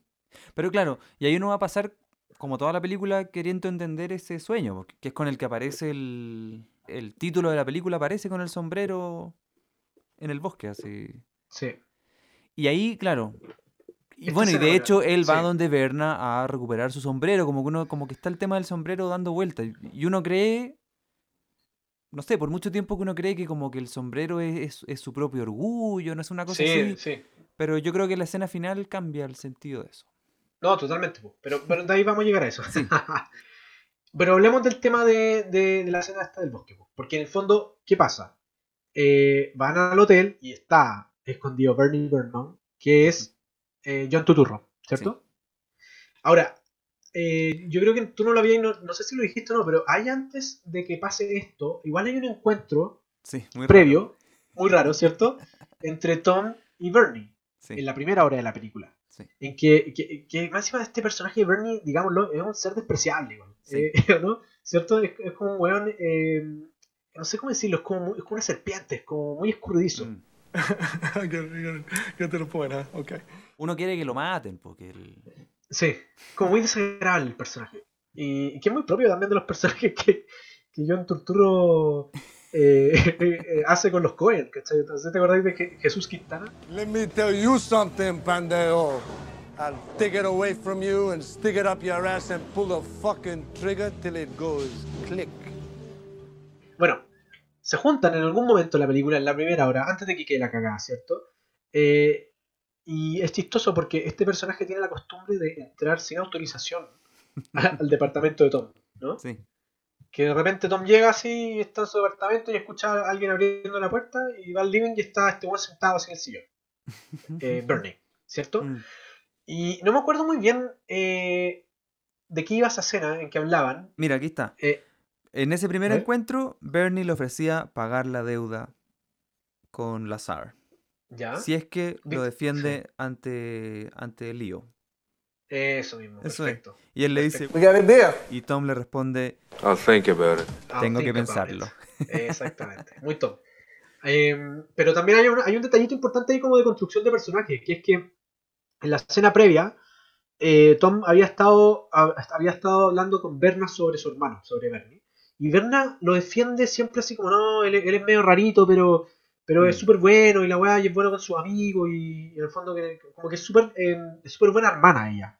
Sí. Y en cambio este concha es su madre de, de Bernie, cuando habla con Tom y se refiere a su hermana, la, la, la, la trata de puta, así, incluso, incluso insinúa que en algún momento ella trató de enseñarle los artes de, de, de- de la cama, una wea así, mi propia hermana, dice, ¿cachai? Como que es un, es un maricón el weón, ¿cierto? Mm. como un, un, un, un despreciable, un serpiente, weón, ¿cachai? Entonces Sí. entendemos que, claro, Que además es homosexual. ah, yo no sabía eso. Ah, sí, pues sí, por eso... Que hay como un trío ahí. Entre Bernie, Mink y, y el danés. Que son, son gay. Ah, yo no, yo no lo había ¿Crees leído de esa no? forma. no, no, yo no lo había leído. ¿No sacaste eso? Como que lo leí por ahí, pero, pero, pero en la película como que me calza mucho, así... O sea, Eh, digamos, digamos que el danés defiende mucho a Mink. Es Sí, una cuestión sí. así. Pero yo- no, no, no, no, sé- sabéis que lo había leído y de verdad que al, al verlo en la película eh, lo veo así. Mira, yo- Para tu próxima vez. qué interesante, pero- sí, porque yo la he visto Pero sí, po, no- pero lo que pasa es que no hay... Es que eso, eso es raro, porque por ejemplo estos tres personajes, que son como, como el trío así, el El trío de punto de conflicto. nunca los veis juntos. Ni siquiera los veis No. de a dos. No. Nunca se Mira, juntan. no había cachado. Y sabéis qué? Es interesante lo que estáis diciendo, porque para el personaje del danés, si, te lo, si lo plantearan de esa forma, le agregaría también como un contrapunto súper filoso que, que, que- que no lo tiene en el sentido de que, de que yo lo que veo en el danés es que es un tipo, un tipo duro.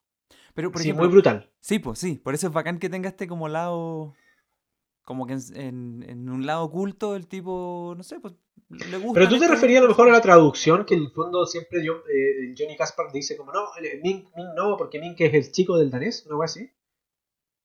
No, Porque pero nunca hay- lo- no, no, no. Pero es que hay un día, la única vez que aparece Mink, cuando habla pero rapidísimo, Sí, es, es para perderse esa escena. hay un Por- día, por- eh, por la forma hay una habla el- cuestión en que Tom como que se da vuelta y le dice, ¿qué? Me va a decir que con Bernie solo son, solo son amigos y se lo dice en español. Nothing, Tom. We're just friends, you know, amigos. Mink, que es Steve Buscemi, Sí. ¿cierto? Mink trabaja para el danés. O sea, es, es como así como así como el danés trabaja para Johnny Casper, Mink es parte de fue un lacayo del danés. Yo lo, Sí. yo lo veía de esa forma. Eh, Mink pero a la es vez otro Mink personaje que está, bueno, un poco lo, que- lo que voy a decir ahora, claro, que también está como Mink entre medio. es amigo de Bernie, pues bueno. Se Sí. supone, ¿cachai? O, Sí. o- o tiene una relación con Bernie y hace negocios con Bernie, negocios eh, con respecto a las apuestas, que son lo que causan conflicto a Caspar. Claro. Entonces, Mink es un personaje muy importante a pesar de que solo lo vemos una vez, por lo menos importante en términos de guion, Sí. ¿cachai? Porque es al final la carta que usa Tom para empezar a meterle pajaritos en la cabeza a Caspar de que el danés lo quiere traicionar, Sí. ¿cierto? Sí. Pero antes de eso tiene que lidiar con Bernie, que es la escena del bosque, que es la mítica escena de esta película, que es una escena bellísima también, o sea, maravillosamente Sí, construida sí. eh, en que encuentran a Bernie en el hotel eh, y este weón es, un- es un histérico, o sea, sale así como gritando, no, ¿por qué? No, ¿qué onda Tom? ¿Qué está pasando? ¿Qué sé yo? No me Y Tom regalar está así to- un gri- sí, gritón. Y Tom está en el auto, callado obviamente, no dice ni una palabra, eh, y hay dos matones más, ¿cierto? De, de está Tic Tac y, Sí. y- y Frankie, que son estos Sí. dos matones de, de Johnny Casper. Y se los llevan al bosque.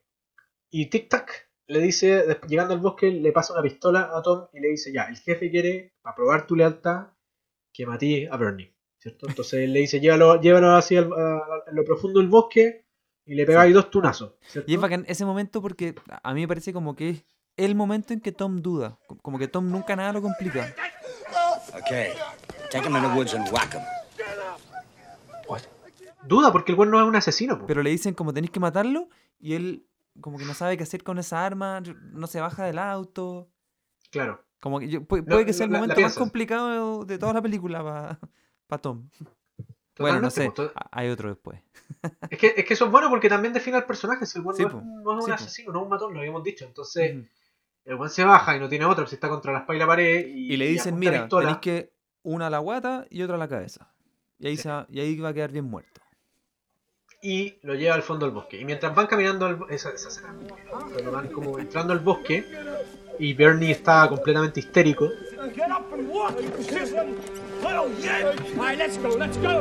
No, weón, no me puedes matar, tú no eres un asesino, no eres como esos animales, le dice.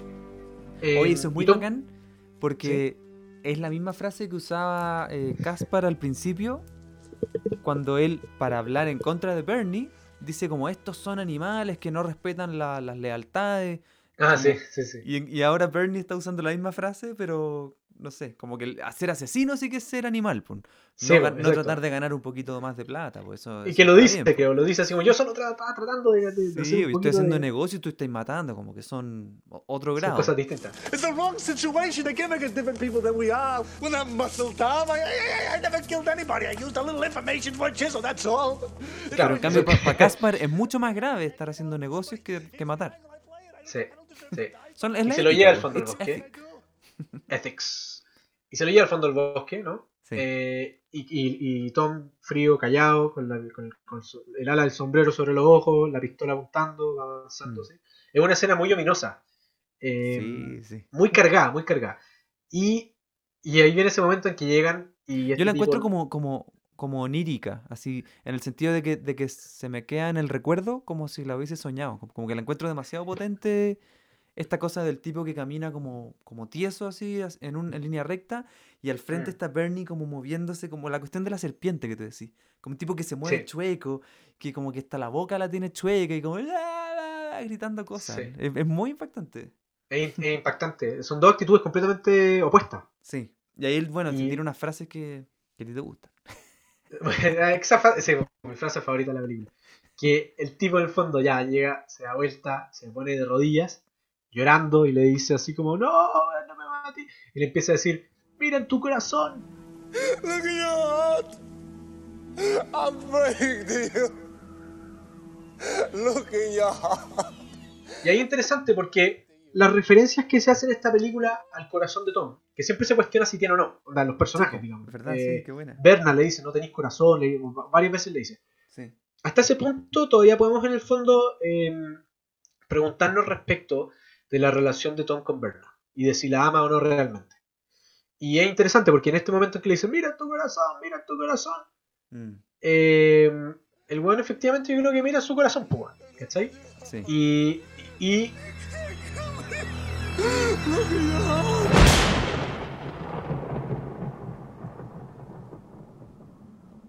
y la Bernie- escena buena. Porque, es buena, es buena. Porque uno no sabe dónde Silencio. fue el disparo. Sí, po. silencio y después muestran la cara de Bernie así con los ojos como arrugados Y uno Y no a sabe si es, la ca- si es su última cara que se está muriendo.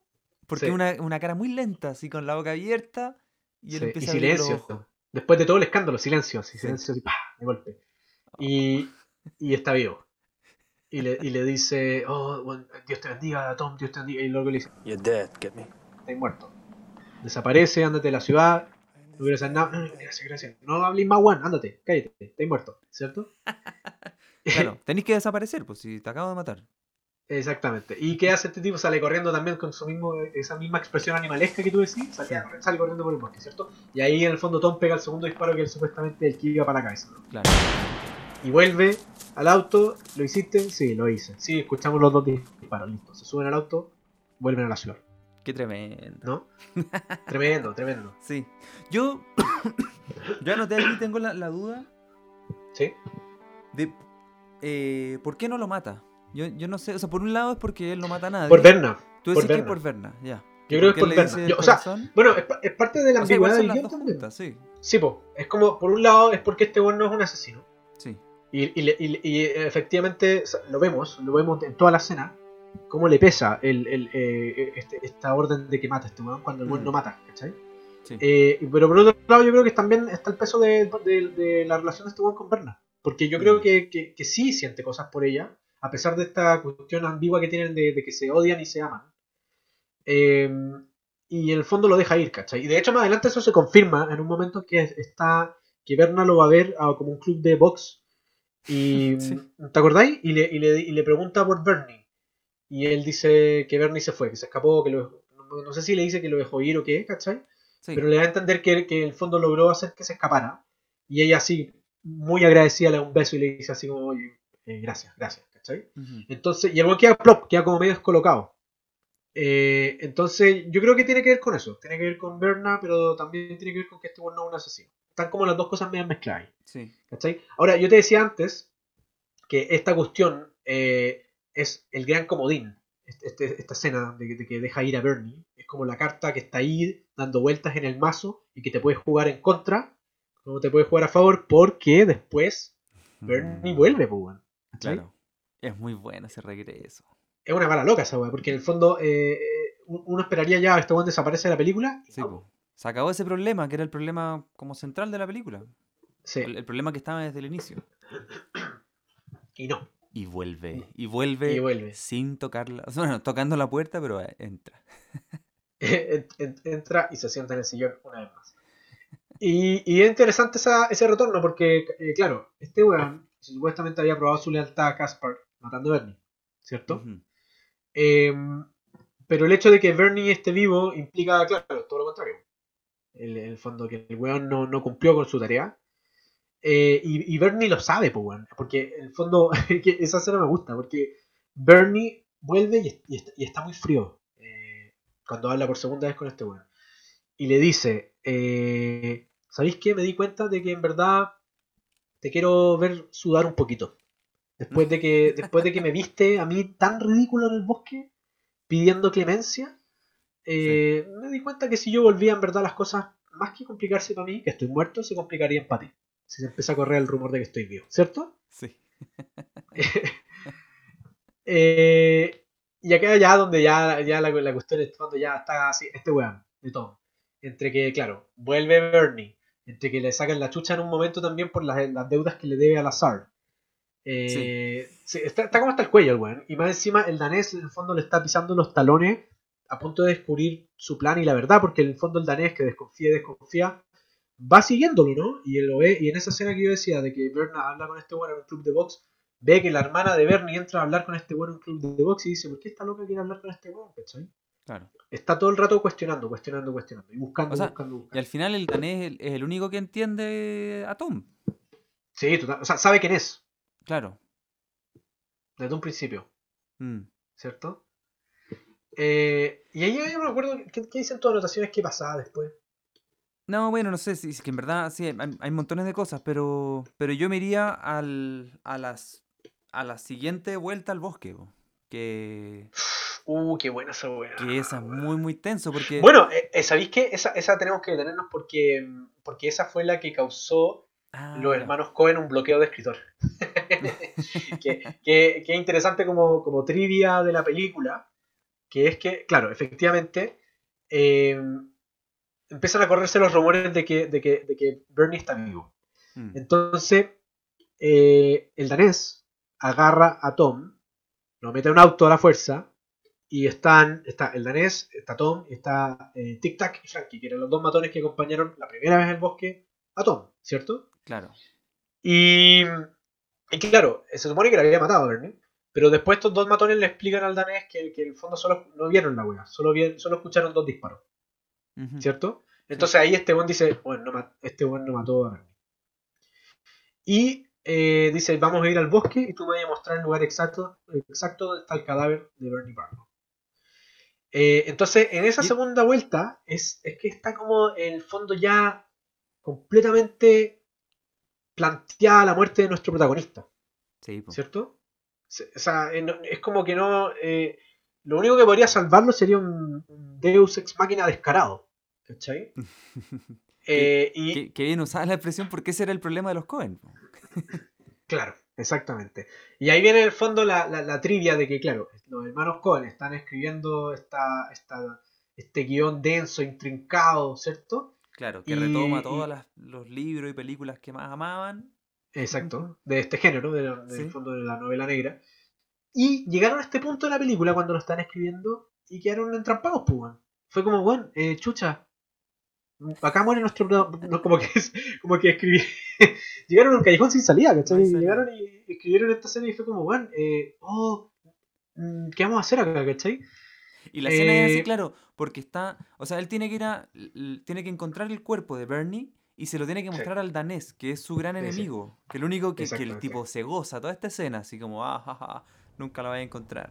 Y mientras sabe, otro tipo está cantando ópera. Sí, el, eh, el, el- el matón grande, Frank. Sí. Y... Ya, Claro, y- los Cohen estaban bloqueados en este momento. estaban bloqueados en este momento. Y dejaron de escribir el guion en este punto. Sí. Y, lo- y es, es- es interesante, en el fondo, lo, lo que hicieron para poder desbloquearse fue que se pusieron a escribir otra película. ¿Cachai? Que de hecho se trata sobre el bloqueo del escritor, Sí. que es Barton Fink. Entonces, Y que es en el periodo en que- película.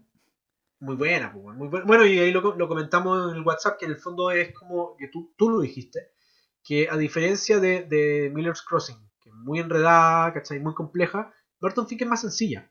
Sí, po, yo te decía, claro, que es una película lineal eh, donde hay, hay episodios. Como que el- hay un personaje que está complicado teniendo que escribir un guion de una película. Ni Sí. siquiera nos metemos mucho en que. Bueno, que es una película So- súper simple la que tiene sobre el hombre, sobre el obrero, el hombre Sobre unos luchadores. Sí, que no, ojalá pero es se que esa enamoren weá que es o como- tengan un huérfano. eso.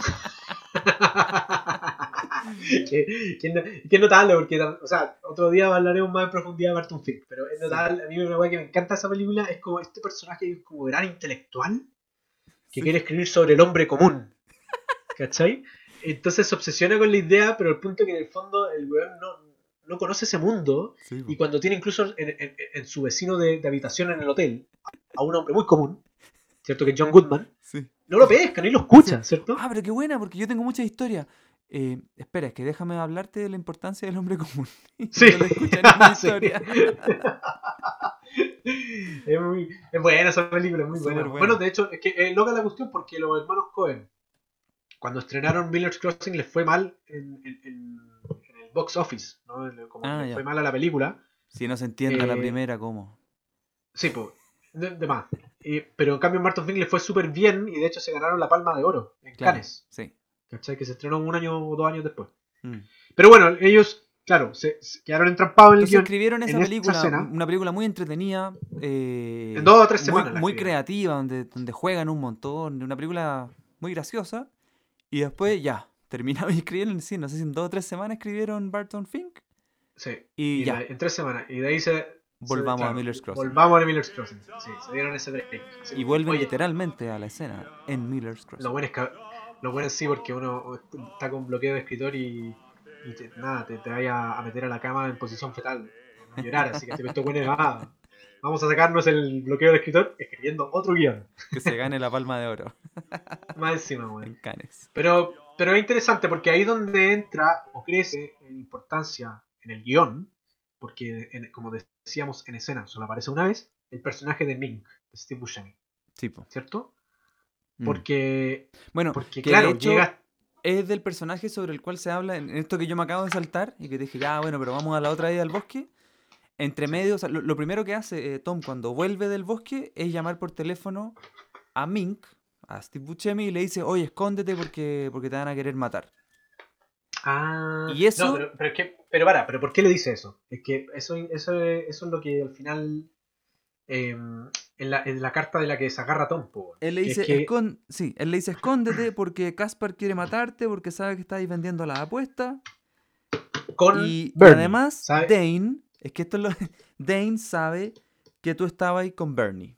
Y como Dane creía que Mink le era fiel, porque son pareja. Se- Según tu lectura, yo no, vi esa wea, pero ya. Está, está todo No, pero ahí, está bien, está bien. todo ahí. Oye, me gustó que vieras algo que yo nunca había visto en Miller's Crossing. yo no había cachado. Y entonces por Pero eso le dice, escóndete. Y eso le sirve después de prueba ante Caspar. Eh, Tom le dice, ¿veis que Mink te traicionaba? Por eso desapareció.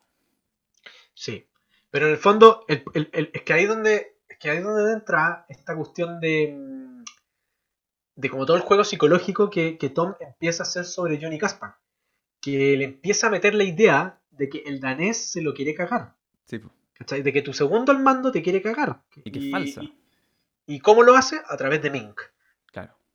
Porque el danés defiende a, a- a- como con a ojos cerrados a Mink. Es como, no, Con este la- weón sí, es, po, es- es- desde mis muchachos. Desde, el principio de la película. El diálogo de los elfos o gnomos, no sé lo que era. Sí, confía así a ojos cerrados, pues bueno. Sí. Y en el fondo empieza a meter esta idea de que, que no, es- no deja de ser un poco verdadera, de que Mink y Bernie están asociados. Lo que empieza a hacer es que le empieza a decir a Caspar que Mink y Bernie están asociados porque el danés, en el fondo, eh, está asociado ahí. Era el one que estaba moviendo los hilos, por así decirlo, entre Mink y Bernie. Y ¿Cachai? que como hemos dicho, no hay nada más, no hay una acusación más grave que se le pueda decir a Caspar. Exactamente, O sea, que la falta a la ética. Claro. El, el- Tu amigo en realidad es tu enemigo. Eh, es lo peor que se le puede decir a Caspar. Sí. Mientras que a Tom, si alguien le dijera eso, ah, ya bueno, entiendo, no sé.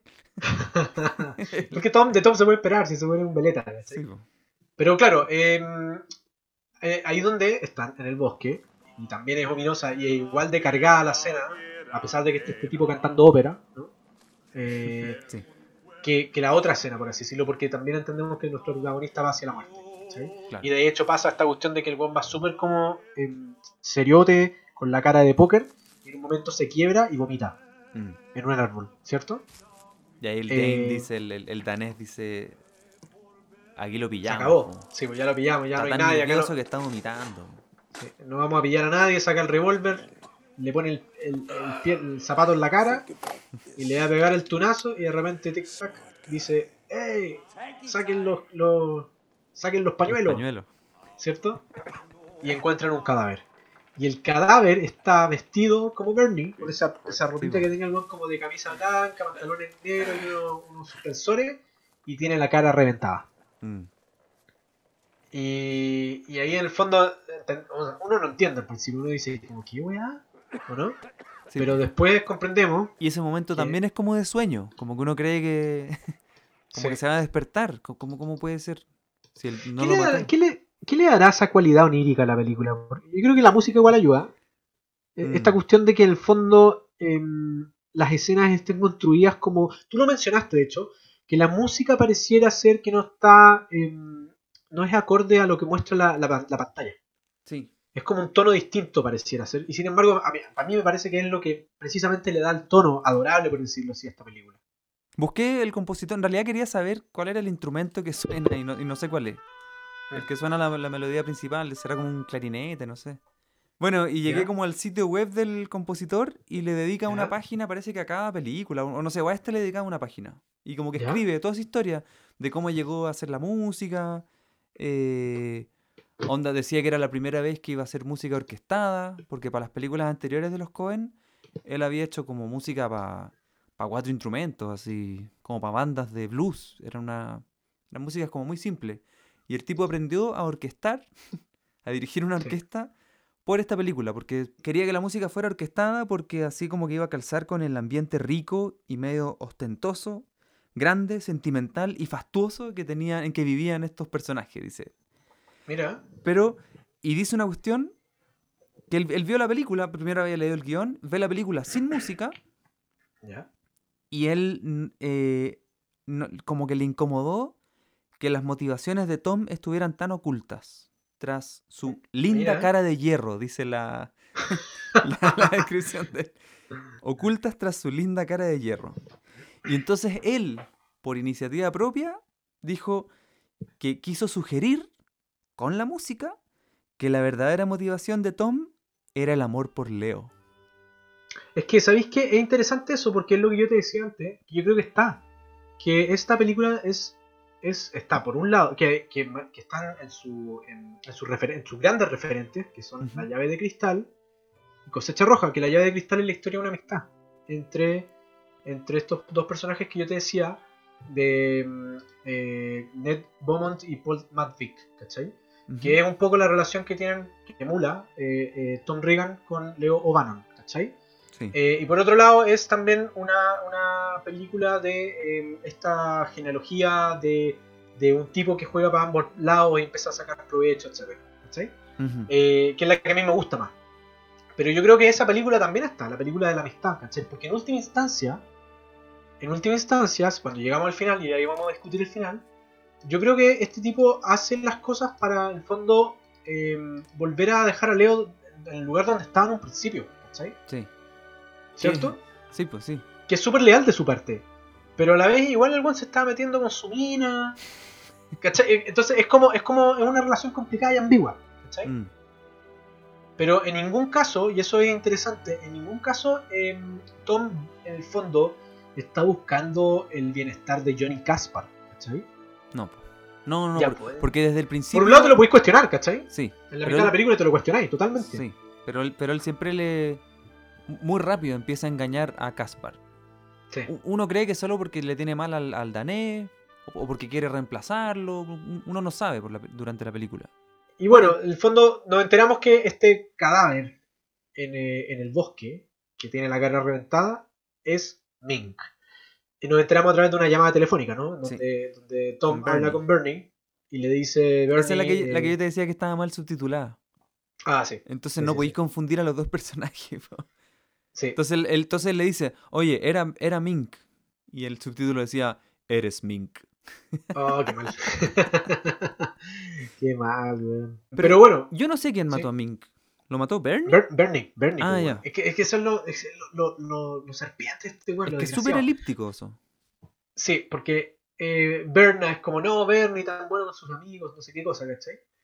Y este concha su madre lo que hace es que en el fondo se junta con Mink, lo mata, le pone su ropa, le revienta la cara y lo tira en el bosque para en el fondo eh, da- dejar, dar, a- dar a entender esta, o, o- o dejar esta, este halo ambiguo de que eh, Bernie está muerto, ¿cachai? Ya. Pero a la, pero a la vez quizás está vivo. Sí. Y a la vez Eh, su amenaza para Tom es mostrarse vivo. Exacto. Cuando le dice Sí. esa frase como, bueno, y si no, empezaré a ir a los restaurantes. que eso es matar a Tom, pues, que, que vean que mintió. Pero me encanta la amenaza. Empezaré a ir a restaurantes. Ahora, a mí me gusta esa llamada telefónica porque, aparte del fondo dar a entender, entendemos en ese momento, si, es que ese- bueno, si se te pasan esos detallitos de, de los diálogos, cagaste. ¿Cachai? Sí. Pero en ese momento entendemos que eh, Tom le dice, ah, eh, tú mataste a Mink y lo fuiste a tirar al bosque, ¿cierto? Eh, Pero luego también en esa llamada telefónica es notable porque Tom como que manda la mierda a Bernie. ¿Cierto? Le dice así como, em, ¿sabéis qué? Me di cuenta que en verdad no tenéis tanta palanca conmigo. Eh, y en verdad... Ah, sí, no, no quiero jugar tu juego. Sí, no quiero jugar tu juego y... Y sabéis que... No me acuerdo muy bien qué hablan. Le- no le dice una cosa así como, mira, yo encuentro que si tú me pagaras mil dólares sería mucho, así que págame dos mil. Ah, sí, sí, sí, sí. Y que, y, y que nos vemos a las, a A las 4 de la mañana, no sé que dónde. son muy Sí, le, dice, sí. le, dice, le dice una hora y un lugar, ¿no? sí. En su edificio. no Que es en la casa del mismo, en la casa de Tom, nos vemos a las 4 y ahí tú me pagás y... Y le corta, si el loco como que lo Sí. manda a la mierda. Y el otro loco, oye, espérate, no, espérate, espérate, espérate. Y no alcanza a decir nada. ¿Cierto? Sí. Eh, y acá es donde ya la cuestión empieza a decantar. ¿Cierto? Porque eh, Bernie eh, va a llegar al fondo con intención de juntarse con Tom y no le va a pagar plata. Probablemente lo va a matar. Claro, ¿Cachai? Y Tom lo sabe, pues bueno, si esa es la jugada. sí. Tom, Tom ahí tira ya la última carta para la Mm. jugada maestra, por así decirlo, ¿cachai? Que es ir donde Em, Caspar. Es, va donde Caspar y en el fondo ya lo va a convencer eh, como ya de la de, de, de- de que en el fondo Mink eh, por órdenes del danés lo traicionó, Claro. ¿cachai? Que siempre estuvo, estuvo coluido con Bernie Mm. y, y que Mink se va a juntar con él en su departamento a las 4 de la madrugada, ¿cierto? Sí. Es algo así, ¿o no? Que le, que le dice, que en el fondo le, le hace entender que Mink... O sea, le eh, dice, para que veáis que Mink te traicionó, anda a hablar con él. Es la mejor manera. Entonces, va a estar en este lugar a las 4. o no que te traicionó, sino que en el fondo estaba coludido con Bernie por órdenes del danés. O sea, que en el fondo el, que sí. estaba traicionando ahí era el danés, su Sí. segundo al mando, ¿cierto? Y ahí hay una ¿Por qué? Pregunta Cas- Caspar pregunta por qué, y este buen dice, bueno, porque porque en el fondo hay un punto en que el segundo ya no le gusta ser segundo, pues. Ya no, no es de plata la cuestión, es como nomás que le, le lata, no sé, seguir tomando, eh, como recibiendo órdenes, etcétera. Ahora, esa escena es notable, weón, cuando están en la oficina del alcalde y hablan este diálogo. ¿Te acordáis? Antes, de, antes del, del clímax. Eh, cuando está, va Tom a Oh, ver a- es que- a, Sí, ¿Te acordás de es- esa escena? Es, es un poco antes. Es, es otra escena, pero es muy buena. es, es rara, po, porque en el fondo está Tom va a la oficina del alcalde, donde está reunido con, con Johnny Caspar. Le escribí en, está. en- en homenaje a ti, la ¿Sí? titulé como La Muni. ¡Ah! Porque, Gracias. sí, Es que, me gusta esa escena porque, porque en el fondo Caspar le está diciendo, le está ordenando al alcalde de que le dé un puesto municipal a unos sobrinos del weón que son iguales. Son como unos gemelos con pinta de. Mario o de Luigi, Sí. ¿o no? Sí. Con bigote así y que no hablan ni inglés, hablan italiano nomás. Sí. No, y quiero que los dos tengan este cargo. Directores, Pero- que los dos sean directores. Pero son Pero dos, ¿cómo? solo puedo Sí. nombrar a uno. Y el alcalde le dice, pero, pero si quiere, le podemos dar el cargo que sea, no sé, que se vayan a su casa y les mandamos plata, pero ¿por qué tiene que ser este cargo? Sí, que es- onda, como les doy un cargo no tienen ni que trabajar. Sí. No, tienen que ser directores, los dos. Sí, pues que este, este es el momento en el que en el que Caspar ya está como abusando con todo de su poder. Ya, Sí. bueno, es que nos saltamos que antes ya mandó a los policías al club de Lío. Sí, esas son esas escenas que, que en el fondo las, o sea, las saltamos para no contar toda la película, pero, a pesar de que la estamos contando, pero, sí. No, pero no, claro, son esas escenas en las que sale Sam Raimi haciendo un cameo. Que, hay Ah, una bueno, sí, balacera. cuando, cuando como que, claro, como que van y destruyen un, era como un club.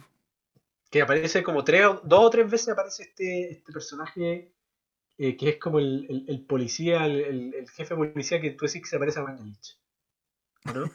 y, que, y que- y que en el fondo habla con Tom y, y le dice, oye, tú, bueno, que yo- yo- bueno, ¿qué voy a saber yo? Pero encuentro que acá están dejando la cagada y no sé qué. Y Tom como que lo pone en su lugar. Sí, sí, sí, sí. ¿Cierto? Primero lo pone en su lugar por Leo. Le dice, oye, bueno, eh, O sea, el, el que, el lo manda Leo acá. Sí, este es un policía que nunca quería, que no quería hacer nada, po, que- que- que- oye, mam, estemos tranquilos, porque, porque hay que andar molestando Seamos todos amigos. somos, seamos amigos. Sí, Sí. sí. Bueno, entonces, en ese contexto, Caspar, Sí. claro, ya estaba en la, en la oficina del- de la municipalidad, llega Tom, es que es muy bueno ese momento. Es bueno, es bueno. Llega Tom y el tipo ya, no, quiero que me nombre a mis dos primos, aunque no hablen inglés, igual, no, póngalo en el cargo. Y, y aparece Tom y el, y el, y el alcalde dice, pero Tom, tú sabes cómo son las cosas, ¿cierto que me están Ah, sí, sí, demasiado? Sí, sí. Y ahí Tom hace una cosa muy buena para ganarse a Caspar, que es lo único que le importa a él, en, ese, en este contexto. Y él le dice, Caspar tiene la razón, hágale caso, señor alcalde, usted... Pe- no, De hecho, no le dice eso, le dice una weá aún mejor. Le dice: No recuerdo Ah. que con Leo tú, tú hicieras tanto, tanto cuestionamiento. Una. Sí, sí. Y esa weá es como ya el, último clavo en el ataúd. Así, el Y entonces- Y Caspar echa al alcalde de, de su propia, de su propia oficina. Johnny, it's my office. Get out of here! Esa conversación es muy buena, weón, porque eh, es lo que yo te decía eh, como, como en términos como de, de imagen, Sí. eh, que emu- emula la primera escena, en Ah, que Caspar pierde el control. Porque Caspar es, un claro. italiano, es italiano, entonces el weón como que es, es vehemente, ¿cachai? ujú. Y, y se enoja, se enoja así fácilmente. Entonces, Pero, pero primero, Caspar queda sentado en el asiento del alcalde. O sea, que, que es Sí. muy parecido al asiento que tenía Leo en la primera escena. O sea, el asiento del más poderoso, así, el trono. Es que, es que esta película juega mucho con los espejos en las imágenes. Porque en el fondo vamos viendo cómo el equilibrio, desde que Leo domina la situación y es como el dueño de la ciudad, se va volcando, va cayendo en el fondo en la balanza y asciende Caspar. Y la forma en que asciende, la forma en que se relaciona con los- las autoridades, por así decirlo, entre comillas, de la ciudad, el alcalde, el jefe de policía, etcétera, emulan un poco lo que fue en las escenas que vimos junto a Leo. Y, y- y- pero desde un punto de vista o desde un tono como gracioso, ¿no? Porque Sí, es sí, como sí. ridículo lo veleta que son estos estas autoridades de la ciudad. ¿Cachai?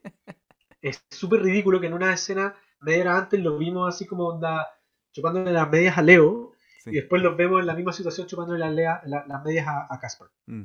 Eh, y, y claro, pero, pero, pero en términos de imágenes eh, eh, tenéis toda la razón. Está él sentado en la oficina y está este weón apoyado en el escritorio un poco en la manera que está en la primera escena con, con Leo, ¿cierto? Pero en esa primera escena, cuando Caspar pierde el control y se indigna y se para de su asiento y como se va como contra el, el- el escritorio de Leo, ¿no? Y está así como teniendo un ataque de, de rabia, eh, ¿qué pasa? Que su segundo al mando, el danés, le agarra al hombro. Ah, verdad. ¿cierto? Sí. Le agarra el hombro así como. Y no le dice nada, solo le agarra el hombro y le aprieta el hombro y el buen se calma. Y ahí es donde decide salir como de, de la oficina de, de Leo. Y en este caso es lo mismo, que Tom empieza como a, a, a aguijonear a Caspar con, con la weá del danés. Empieza a decir como, ya, si este te quiere cagar, te quiere cagar, ¿no? Y Caspar es como, puta, ¿sabéis que desde que me haya hablado de esta situación que me tengo la guata revuelta y, y me tiene complicado y la cuestión? Y Tom empuja, empuja como al límite a Caspar. Empieza a decir, ya, pero bueno, tenéis que tomar una decisión, ¿cachai? Tenéis que hacer algo al respecto, weón. hazte cargo, hazte cargo. Mm. Y este weón se, se indigna, ¿cierto? Pierde el control y dice, Sí. "Ah, sí, ya, sí voy a hacerme cargo, no sé qué. Y lo que hace Tom, muy calmado, muy, muy cool, es que le pone la mano en el hombro. ¿Es cierto? Le pone- igual que lo hace, igual que el Daniel lo hace Sí, sí, sí. En la primera escena. Y le dice, eh, mira, yo me preocuparía mucho menos si supiera que tú te estás preocupando más. Ah, una- eh, sí, ¿Cierto? sí. Y el loco le dice, no, si me preocupo, me preocupo. Y ahí al fondo, ¿sabéis que el inception que le hizo de esta idea, de que el danés, su segundo al mando, se lo quiere cagar, ya está ahí. ¿Cierto? Claro. Ya, ya, ya es una idea que va a florecer. Bueno, ¿Cachai? y se va a retomar en una escena que ya estábamos narrando, pero que en realidad que es en la casa de Caspar. Sí, el clímax de la película al final. Sí, pues sí. Con ese gordo que grita. ¡Ah! ¡Ah! el, el boxeador, Drop, Drop Johnson. sí. Sí. Drop Johnson era uno, era probablemente el único o uno de los pocos buenos que sabían que, que Bernie estaba vivo. Claro. Entonces, Entonces- ¿qué pasa? Que el danés va a buscar a Drop Johnson eh, y, le, y le saca la verdad, a golpes, Sí. ¿cierto? Sí, po. Y Pero y claro, y esas son las cosas que la película no muestra, por- por- porque uno lo ve como. Uno Sí. lo ve golpeado nomás. eh, que, no, que no muestra en pantalla, en el fondo pasa Claro, por- por- en pantalla detrás, se saltan por- montones de cosas importantes. Sí, sí. Tom le hace ver a Caspar como, oye, el danés te está engañando, y el danés estaba ahí mismo. Y estaba ahí mismo con Ah, este. sí, sí, sí, sí, eh, Estaba en la espalda. Que es una este cosa que. Sí, Sí, que, que, claro, es un, re- un recurso. es un recurso, es un recurso de la película, que es que... Exactamente, que es como la que sucede algo en escena eh, y ese algo o alguien está ahí en la escena. Claro, Y tú no lo sabís como espectador hasta que lo ves. sí. Entonces este buen llega, entra a la oficina de Gaspar y le está diciendo, oye, el danés te está cagando, ya sí, ahora ya hay que tomar la decisión, tenéis que actuar rápido, y el danés está sentado ahí en, en la oficina, Sí. atrás. Y entonces Tom no lo ve. el danés recién había convencido a Caspar de que el verdadero traicionero era Tom. Y entonces empieza, lo agarra como a, a palazos, como pala. No, pero espérate, espérate, es que ahí hay un detallito importante, que es Ah. que eh, ya, ya está todo, las cartas están arriba, para todos los personajes. Yo uso esta analogía del juego porque creo que, un poco va como en línea de, de lo que, de- del personaje de Tom. Sí. Están todas las cartas ahí arriba, están todos, ya tienen todos eh, las jugadas de cada uno ahí, a la vista. ¿Cachai? Entonces ya no hay mucho que hacer al respecto, ¿cierto? Sino en quién confiáis. Y en el caso de Caspar. Eh, entonces, el danés, que es un matón, y eh, agarra, empieza a agarrar a Tom a, a puñetazos y le empieza a ahorcar. I am gonna send you to a deep, dark place, and I am gonna have fun doing it. Entonces, claro, pasa lo que tú decís que en un momento ya en el fondo eh, está ahorcando a Tom y lo va a matar. Sí. Y de repente Caspar agarra una pala y le forma un palazo en la cara a, al danés. Son of a bitch! Son of a bitch! You lousy son of a bitch! Ah, y la ahí ya Caspar tom- Sí, sí, sí, sí, y ahí. Caspar ya tomó su decisión, ¿cachai? Sí, po. Y ahí, ahí se claro. Dijo ya, Tom tiene razón y no, y no el danés. Y el danés ahí, ahí lo mata, po, sí. Y, y lo- y mata al danés y, y- y- y diciéndole en el fondo todo lo que tú decís respecto de la ética y la amistad y de, Claro. de la traición, pues, ¿cachai? Que no hay Mm. nada que odie más que una puta rata y no sé qué cosa.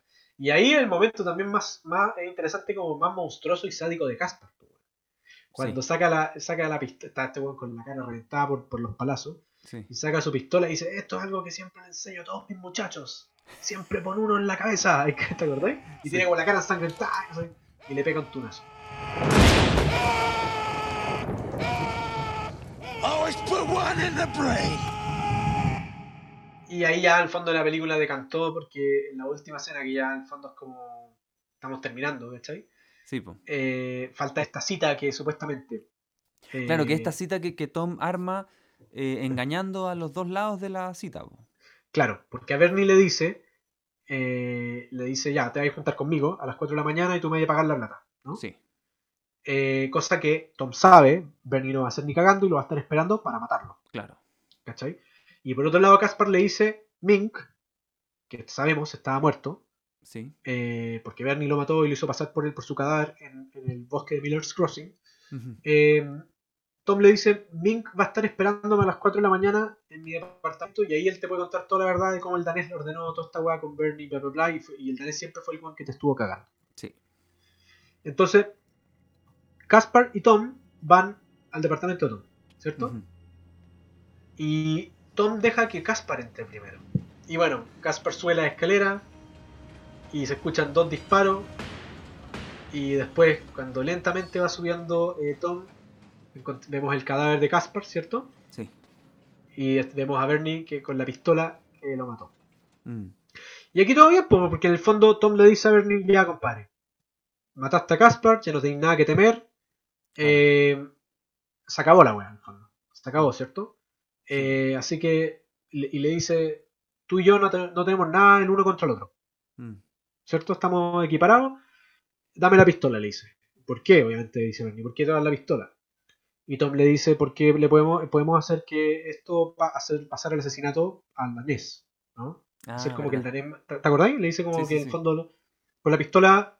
eh, la pistola que mató a Mink, más encima era. Sin contarle que el danés estaba muerto. Había, un, había como un engaño con eso también. Exactamente. Y hay un engaño porque en el fondo le quita la pistola y el otro loco dice, ah, ya, bueno, sí, obvio, toma. Ya, la culpa es del Eh, danés, bacán. Se resuelve también ese tema de, de las deudas de la SAR porque, porque Tom le, le abre la billetera Sí. a Caspar y le saca todos los, los billetes que tiene, que son hartos. Y, y, y Bernie le dice así como, eh, ah, bueno, dividimos la plata, ¿sí? ¿No? Sí, pues, si Y yo, yo otro- maté a Casper, pues. Sí, po, y el otro loco no le responde nada, se mete la plata al bolsillo y Bernie dice, ah, ya, bueno, te la regalo, quiero que la tengáis. Ese es el tono dulce que tú decís, no sé, co- como que, como que nunca pierde esos momentos. Como que Sí. la película es muy, muy graciosa y muy ingeniosa todo el tiempo. Porque películas como de, de mafiosos que son como chistosas hay miles. Mm, Qué sé yo, las de Tarantino, por decirte algo, ¿cachai? Claro. Pero yo encuentro que es súper único el, el tono eh, como tragicómico de los Coen. Sí. Pero cuando, las- cuando ya al fondo tiene que definirse la cuestión, se define. Y en este caso es cuando Tom se pone de pie después de haberse metido la la plata en el bolsillo, y apunta con la pistola a, a Bernie y le dice, ¿sabéis qué? No podemos hacer que esto pase como por un asesinato del danés. Y el otro le dice, ¿pero por qué? ¿Qué chucha? Porque el danés ya está muerto al otro lado de la ciudad. Y acá, y acá es interesante porque, y yo te lo pregunto a ti, Venegas, eh, ¿por qué crees tú que eh, Tom mata a Bernie? Mm. A ver, a, a mí me pasó que el que encuentro que cierra perfecto, que el como que era como que el asunto que estuvo pendiente desde el inicio de la película, había que lograr matar a ese sí. personaje, pero nunca fue un problema personal. Bueno, no, igual sí. en realidad todos estos problemas surgieron, todos estos problemas fueron en un momento porque Bernie seguía vivo, pues sí. Yo creo que tiene que ver con eso que decís tú, que es como de, de- de- de cerrar la razón por la que empezó todo. Mm, ¿Cachai? Y, y también como de... mm, Es como, es como que Tom toma una decisión, como si el bueno no es un asesino, y sin embargo eh, mata a Bernie, ¿cachai? O sea, si él lo hubiese matado en la segunda escena de la película, durante Se los créditos, él resolvía todo, pues, al tiro. Sí, Y si lo hubiese matado en el bosque también habría sido más fácil su vida. sí, sí. Es como una manera de atar el cabo, Sí. eh, pero yo también creo que tiene que ver como con una cuestión de principios, por así decirlo. ¿Cachai? A pesar de que tome un veleta y, y los principios no están muy claros en el weón. eh, porque esa es la gracia del personaje, que encuentra Claro. a su madre, ¿no? De hecho, el se lo dice varias veces. You're a son of a bitch, Tom. Pero yo creo que tiene que ver como con claro, cerrar los cabos y eh, una cuestión de principios, por así decirlo. Como ya está, este weón hay que matarlo. Mm, ¿cachai? Sí. Y, y, y, y- nadie pudo hacerlo, lo puedo hacer yo nomás. Y, por, y porque también, digámoslo, y, ahí está la tercera pata de, la- de- de por qué mata a Bernie, porque en el fondo tiene que hacer pasar como que Bernie mató a Caspar y Caspar mató a Bernie, Sí, sí. ¿cachai? Eh, Sí, pues así entonces, queda limpio. eh, así él queda limpio. Y es muy bueno, es muy gracioso como el tipo entra, el Tom entra a su casa, se sienta, llama por teléfono. Ah, y dice Lazar, dile a Lazar que tengo su plata Sí, bueno, y quiero jugar una apuesta. Sí, muy buena. Yo pensaba que iba a llamar a la policía y decir, oh, acabo de ver algo terrible. No, porque le había pedido a una señora que llamara a la policía. pues, ¿te Sí, una viejita que sí. mis gatos están en peligro.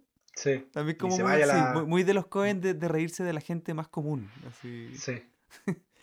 Y Pero- claro, pero pues, el, tipo, el tipo llama para, pa, pa- listo, ya tengo plata, puedo pagar mi deuda y puedo volver a apostar. Acá hay algo que se define también de respecto al personaje de Tom. Eh, como, como esto que digo de, de una cuestión de principios, entre comillas principios, muy entre comillas, que porque acá se repite muy, muy, muy payasescamente, eh, pero también de- con un humor muy negro, esta cuestión de que pero el Bernie está completamente desconcertado de, "Weón, ¿por qué? ¿Por qué me estáis apuntando con un arma? ¿Qué onda? Sí. No tiene sentido, le dice. Em, y Tom no le responde nada. Entonces Bernie lo que hace es que usa el mismo truco que usó en el bosque. Se pone de rodillas y empieza a implorar por su vida. Y le empieza a llorar y le dice, le dice la misma frase, mira en tu corazón. A lo que Tom le responde muy fríamente, ¿qué corazón? What heart? Sí. Entonces ahí se define algo respecto del personaje Sí, mismo. ¿sabes que, es que estuve. Quise escuchar una vez como la banda sonora, que es un disco muy corto que dura, no sé, 20 minutos. Sí, y como la penúltima canción se llama What Heart. Oh, qué buen título, buen, qué buen título. Me acordé de una frase que siempre, no sé, o sea, siempre, no, tampoco tanto, pero, pero como que se le atribuye, creo que a Marx, que es una frase como, ¿Ya? como primero como tragedia Sí, sí, sí, sí. y sí, segundo como farsa. Sí, sí, sí, sí, Y, totalmente. y pasa eso, que, que ahora él repite la misma frase, Bernie arrodillado, como mira tu corazón, y es como, oye, pero esa misma Y frase ridículo. te funcionó la otra vez, pero ahora no, po. Exactamente. como invéntate sí, otra. Sí, pero muy bu- eh, imposible ser mejor que lo que fue en ese bosque, no, porque en el bosque era, era ominoso, era una, Ahí- tú dices, una tragedia. Sí. En este caso tenéis toda la razón, es como, como, far- es como farsesco, como, Sí. como una cuestión así ridícula, payasesca, ¿cachai? Y, y, y la respuesta es, es, es notable en ese sentido, es como, cállate, ¿cachai? ¿Qué Mm. corazón, no, güey, ¿cachai? Y el one toma una decisión porque toma una decisión respecto de que si el one mata a este personaje, también pierde para siempre a Verna. Que es lo que sucede en el epílogo, por así decirlo, de la película, Sí. donde vemos que... em, Bueno, primero hay, hay una escena muy corta en la que Tom como que quiere ir a hablar con Leo y, y cacha que está con el alcalde y con el de los policías. Y como, Sí. "Oh, Ah, no, sí, que, sí, sí. que lata meter, me está peleando con ellos, ya. Mejor, Y que en el fondo, después". pero lo que da a entender esa escena es que todo volvió a la normalidad. Y, eh, y, es lo que yo te decía un poco ahí, que en el fondo, ¿por qué Tom hizo toda esta jugada? Toda esta gran jugada, ¿cachai? Y yo creo que en última instancia la hizo por Leo. mm. Esa es mi interpretación, que en última instancia toda esta weá la hizo para Que yo encuentro que el, que el plano final hace pensar eso. Sí. No, bueno, porque ¿qué sucede en la Mm. escena final? Bueno, sí. Eh, estamos, eh, está el funeral de, de Bernie. eh, y, el- y los únicos asistentes, y que va encima el funeral es como cerca de Miller's Crossing. en un bosque que se ve igual, sí, po. Sí. Y, y los únicos que- asistentes al funeral son Leo y Berna, Sí, que volvió con Leo, sí. ¿cierto? Que una Eh, cosa sobre este funeral, pensaba en el plano inicial, porque el plano inicial uno entiende que son los, las copas de esos árboles de Miller's Sí. Crossing mirados desde abajo, Sí. como que podría ser la vista de, de Bernie como yendo en el ataúd, no sé, una cosa, por- porque es Ah, un weón, plano muy raro, detalle. así. Qué buen detalle, Venegas. Sí, totalmente, pues, weón. Es un, es un plano raro es- y, y también es medio, medio onírico. Estamos en el funeral, bueno, que, que está como terminando, una cosa en, no sé, en judío parece que... Sí, eh, que, que, eh, ridículamente también eh, Leo tiene como una de estas, estos gorritos judíos en la cabeza. es verdad. Y como Porque se va a casar con. se va a ca- claro, y ahí en el y fondo. cuenta claro, esto, pues sí, po. que- que- que- o sea, primero sale Berna, se cruza Sí. con Tom y lo manda a la mierda. Sí, po. De una. Ya, y entendemos que ahí todo se quebró para siempre. Y después, Y Leo se junta ellos. con Tom. Sí, Leo le dice como, como ya se le va a pasar, así. no, y bueno, y ahí le explica que se van a casar, que ella le propuso a él y no sé Sí. qué, y, él- y en el fondo a Leo le gusta. Entonces, y, lo perdona también. le- Leo perdona a Tom y le dice, bueno, y lo que pasó entre ustedes dos son jóvenes, yo entiendo. Son, cosas que pasan. Pero a mí en esto de no saber de qué se trataba la película, como que de nuevo me impresionó eso, como, como, yo igual con el modelo más clásico de que de alguna manera igual Tom quedará junto con Berna. Sí. Y no, pues la película no, no, es esa. y no. No, y, es- y en eso es notable, como que la película todo el rato está. eh, es subversiva, es todo, todo el rato está haciendo giros que no van como respecto a lo que dictaría un, un- un guion de- lleno de lugares comunes. Claro, entonces uno dice, bueno, no se quedó con Berna, pero al menos que Leo le diga, pucha, tú sí que eres un tipo valioso, te quiero mucho y ya, bacán, somos amigos. Claro. Y casi, pero no somos amigos. Porque... No, pero es que es notable esa cuestión porque, Sí. porque ahí también habla de, comillas, vuelvo a decirlo entre comillas, los principios de todo. Sí, ¿Cachai? Porque eh, algo se quebró antes en la relación de Leo con Tom. Mm. y, y por qué se quiebra? Porque, el, porque Leo no escucha a Tom. Sí. ¿Cachai? Y esa weá, eh, yo creo, lo que a, a- a Tom al final te- te- termina como por, por patearlo. ¿Cachai? Mm. Entonces, cuando supuestamente todo vuelve a la normalidad, eh, y, y también tiene que ver, yo creo, que, que Leo se va a casar con Berna. Pero ahí, ahí la dejo, la Sí, dejo tirada. sí. Pero en el fondo to- todo vuelve a la normalidad, pero no, po. ¿Cachai? Porque Tom ya mató a Bernie y algo cambió en él. Eh, Ah. Porque Berna se va a casar con Leo y algo cambia en la relación entre Tom y Leo, inevitablemente. Mm. Y porque Leo no escuchó a Tom en un principio. Y algo cambia ahí también en la relación de ellos. Entonces, es interesante porque Tom mantiene y hace toda esta gran jugada súper arriesgada para devolver el sitial original de Leo. ¿No? Para devolverle el poder en la ciudad, el poder que, que- que siempre que- que Claro. tenía. Porque el bueno igual que era Leo. Es amigo. ¿cachai? Mm. Son amigos. Pero cuando Leo, corazón de abuela, le dice, puta, pues ya, yo los perdono, eran jóvenes, no sé qué, y bueno, y, y- y en un momento como que van caminando los dos como hombro con hombro. Berna se llevó el auto, por cierto. y él le dice, oye, se está llevando el auto. Bueno, caminamos. Bueno, caminamos. Ya.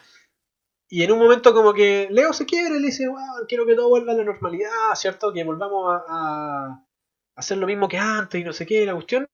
Sí. Eh, y, y Tom le dice, no, no, ya no. Y creo que le dice algo así como, em, puta, si hubiera sabido que, que, que estáis haciendo to- toda esta cuestión por mí, ¿cachai? No, no- no- lo dice tan literalmente, pero en el Sí, fondo, yo- yo nada. Leo le dice, ¿me enfrentaste para acercarte a Caspar? Así como tú tenías todo esto pensado desde el principio. Y Tom le dice, no sé, ¿tú siempre sabes por qué haces las cosas? Ah, sí, muy bueno. Y Leo le dice, y ahí como que tú cachai que Leo es menos inteligente que Tom, porque él te dice, sí, obvio que sí, yo, como, como que yo sé por qué hago siempre las cosas, es que, no, po, lo- lo- lo- cual- los tontos creen eso, los Claro. tontos creen que saben por qué hacen las cosas, pero en realidad lo, la verdad es que uno las va descubriendo después, po. O, o Sí. después te inventáis por qué creíste que hiciste las cosas, no sé. Y él le di- no, Leo le dice, sí, yo sé por qué hago las cosas. Fue una jugada inteligente, le dice. A smart play. Sí, sí, sí, sí, que es totalmente. la palabra que salía al principio. Es, es un... ¿Cómo era? Mala jugada. Mala jugada, mala Y, jugada. él, y claro, Leo termina diciéndole buena jugada, como smart play. Sí, pues, totalmente. Bueno, y, y- y al final ahí eh, Tom lo rechaza. Damn it, Tom, I forgive you. I didn't ask for that and I don't want it. Y le dice, no, llegamos hasta aquí. Goodbye, Leo. Tom se queda parado, Pues Leo se aleja, pero es muy notorio que se pone el sombrero y uno ve que ese sombrero se aleja y que Tom no lo persigue. po.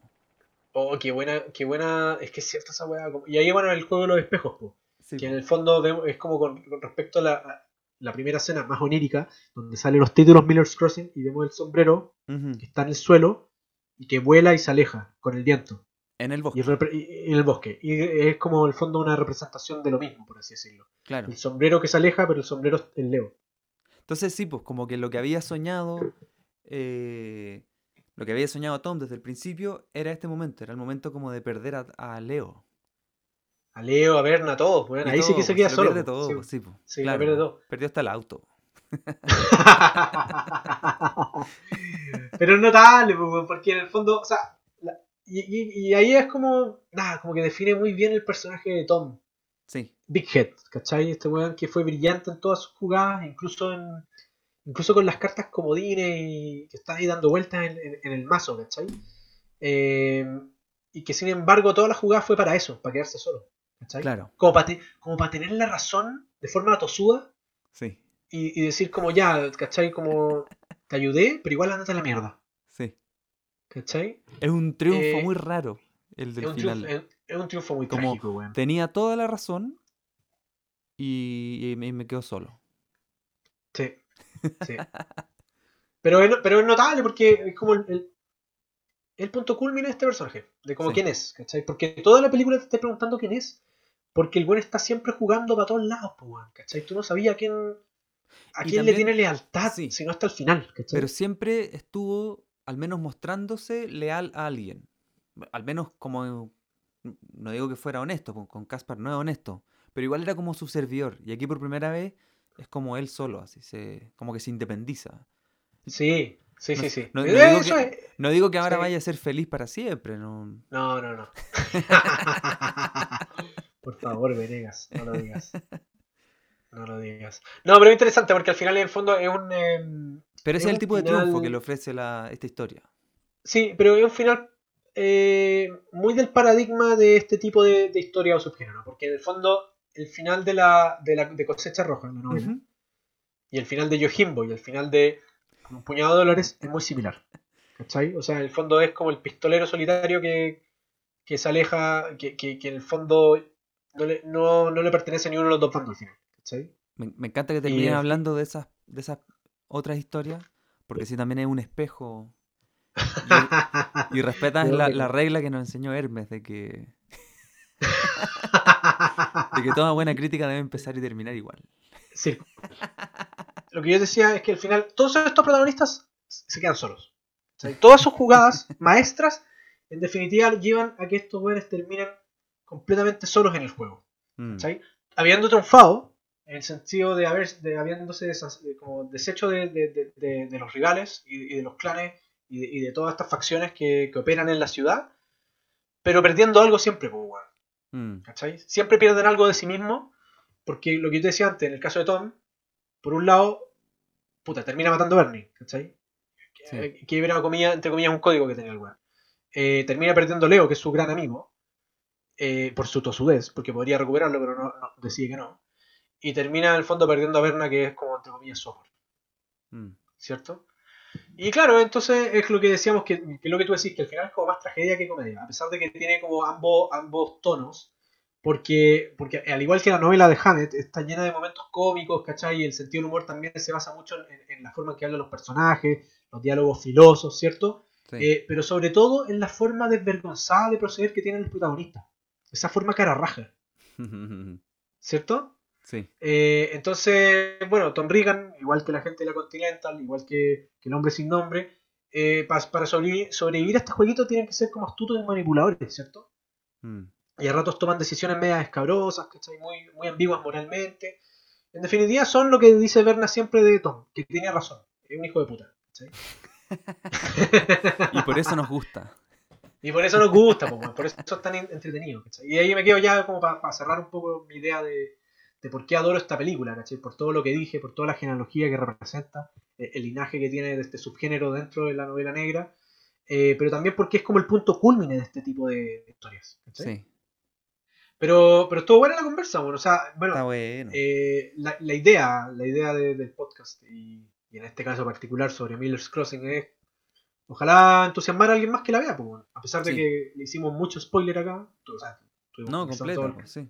Abiertamente la película, pero, pero es, que la mí- película Para mí el ideal del, de este tipo de podcast es como que, como que tú ya veías el título y decías, ah, tengo que verla para poder escuchar el podcast. Como que Sí, no, sería...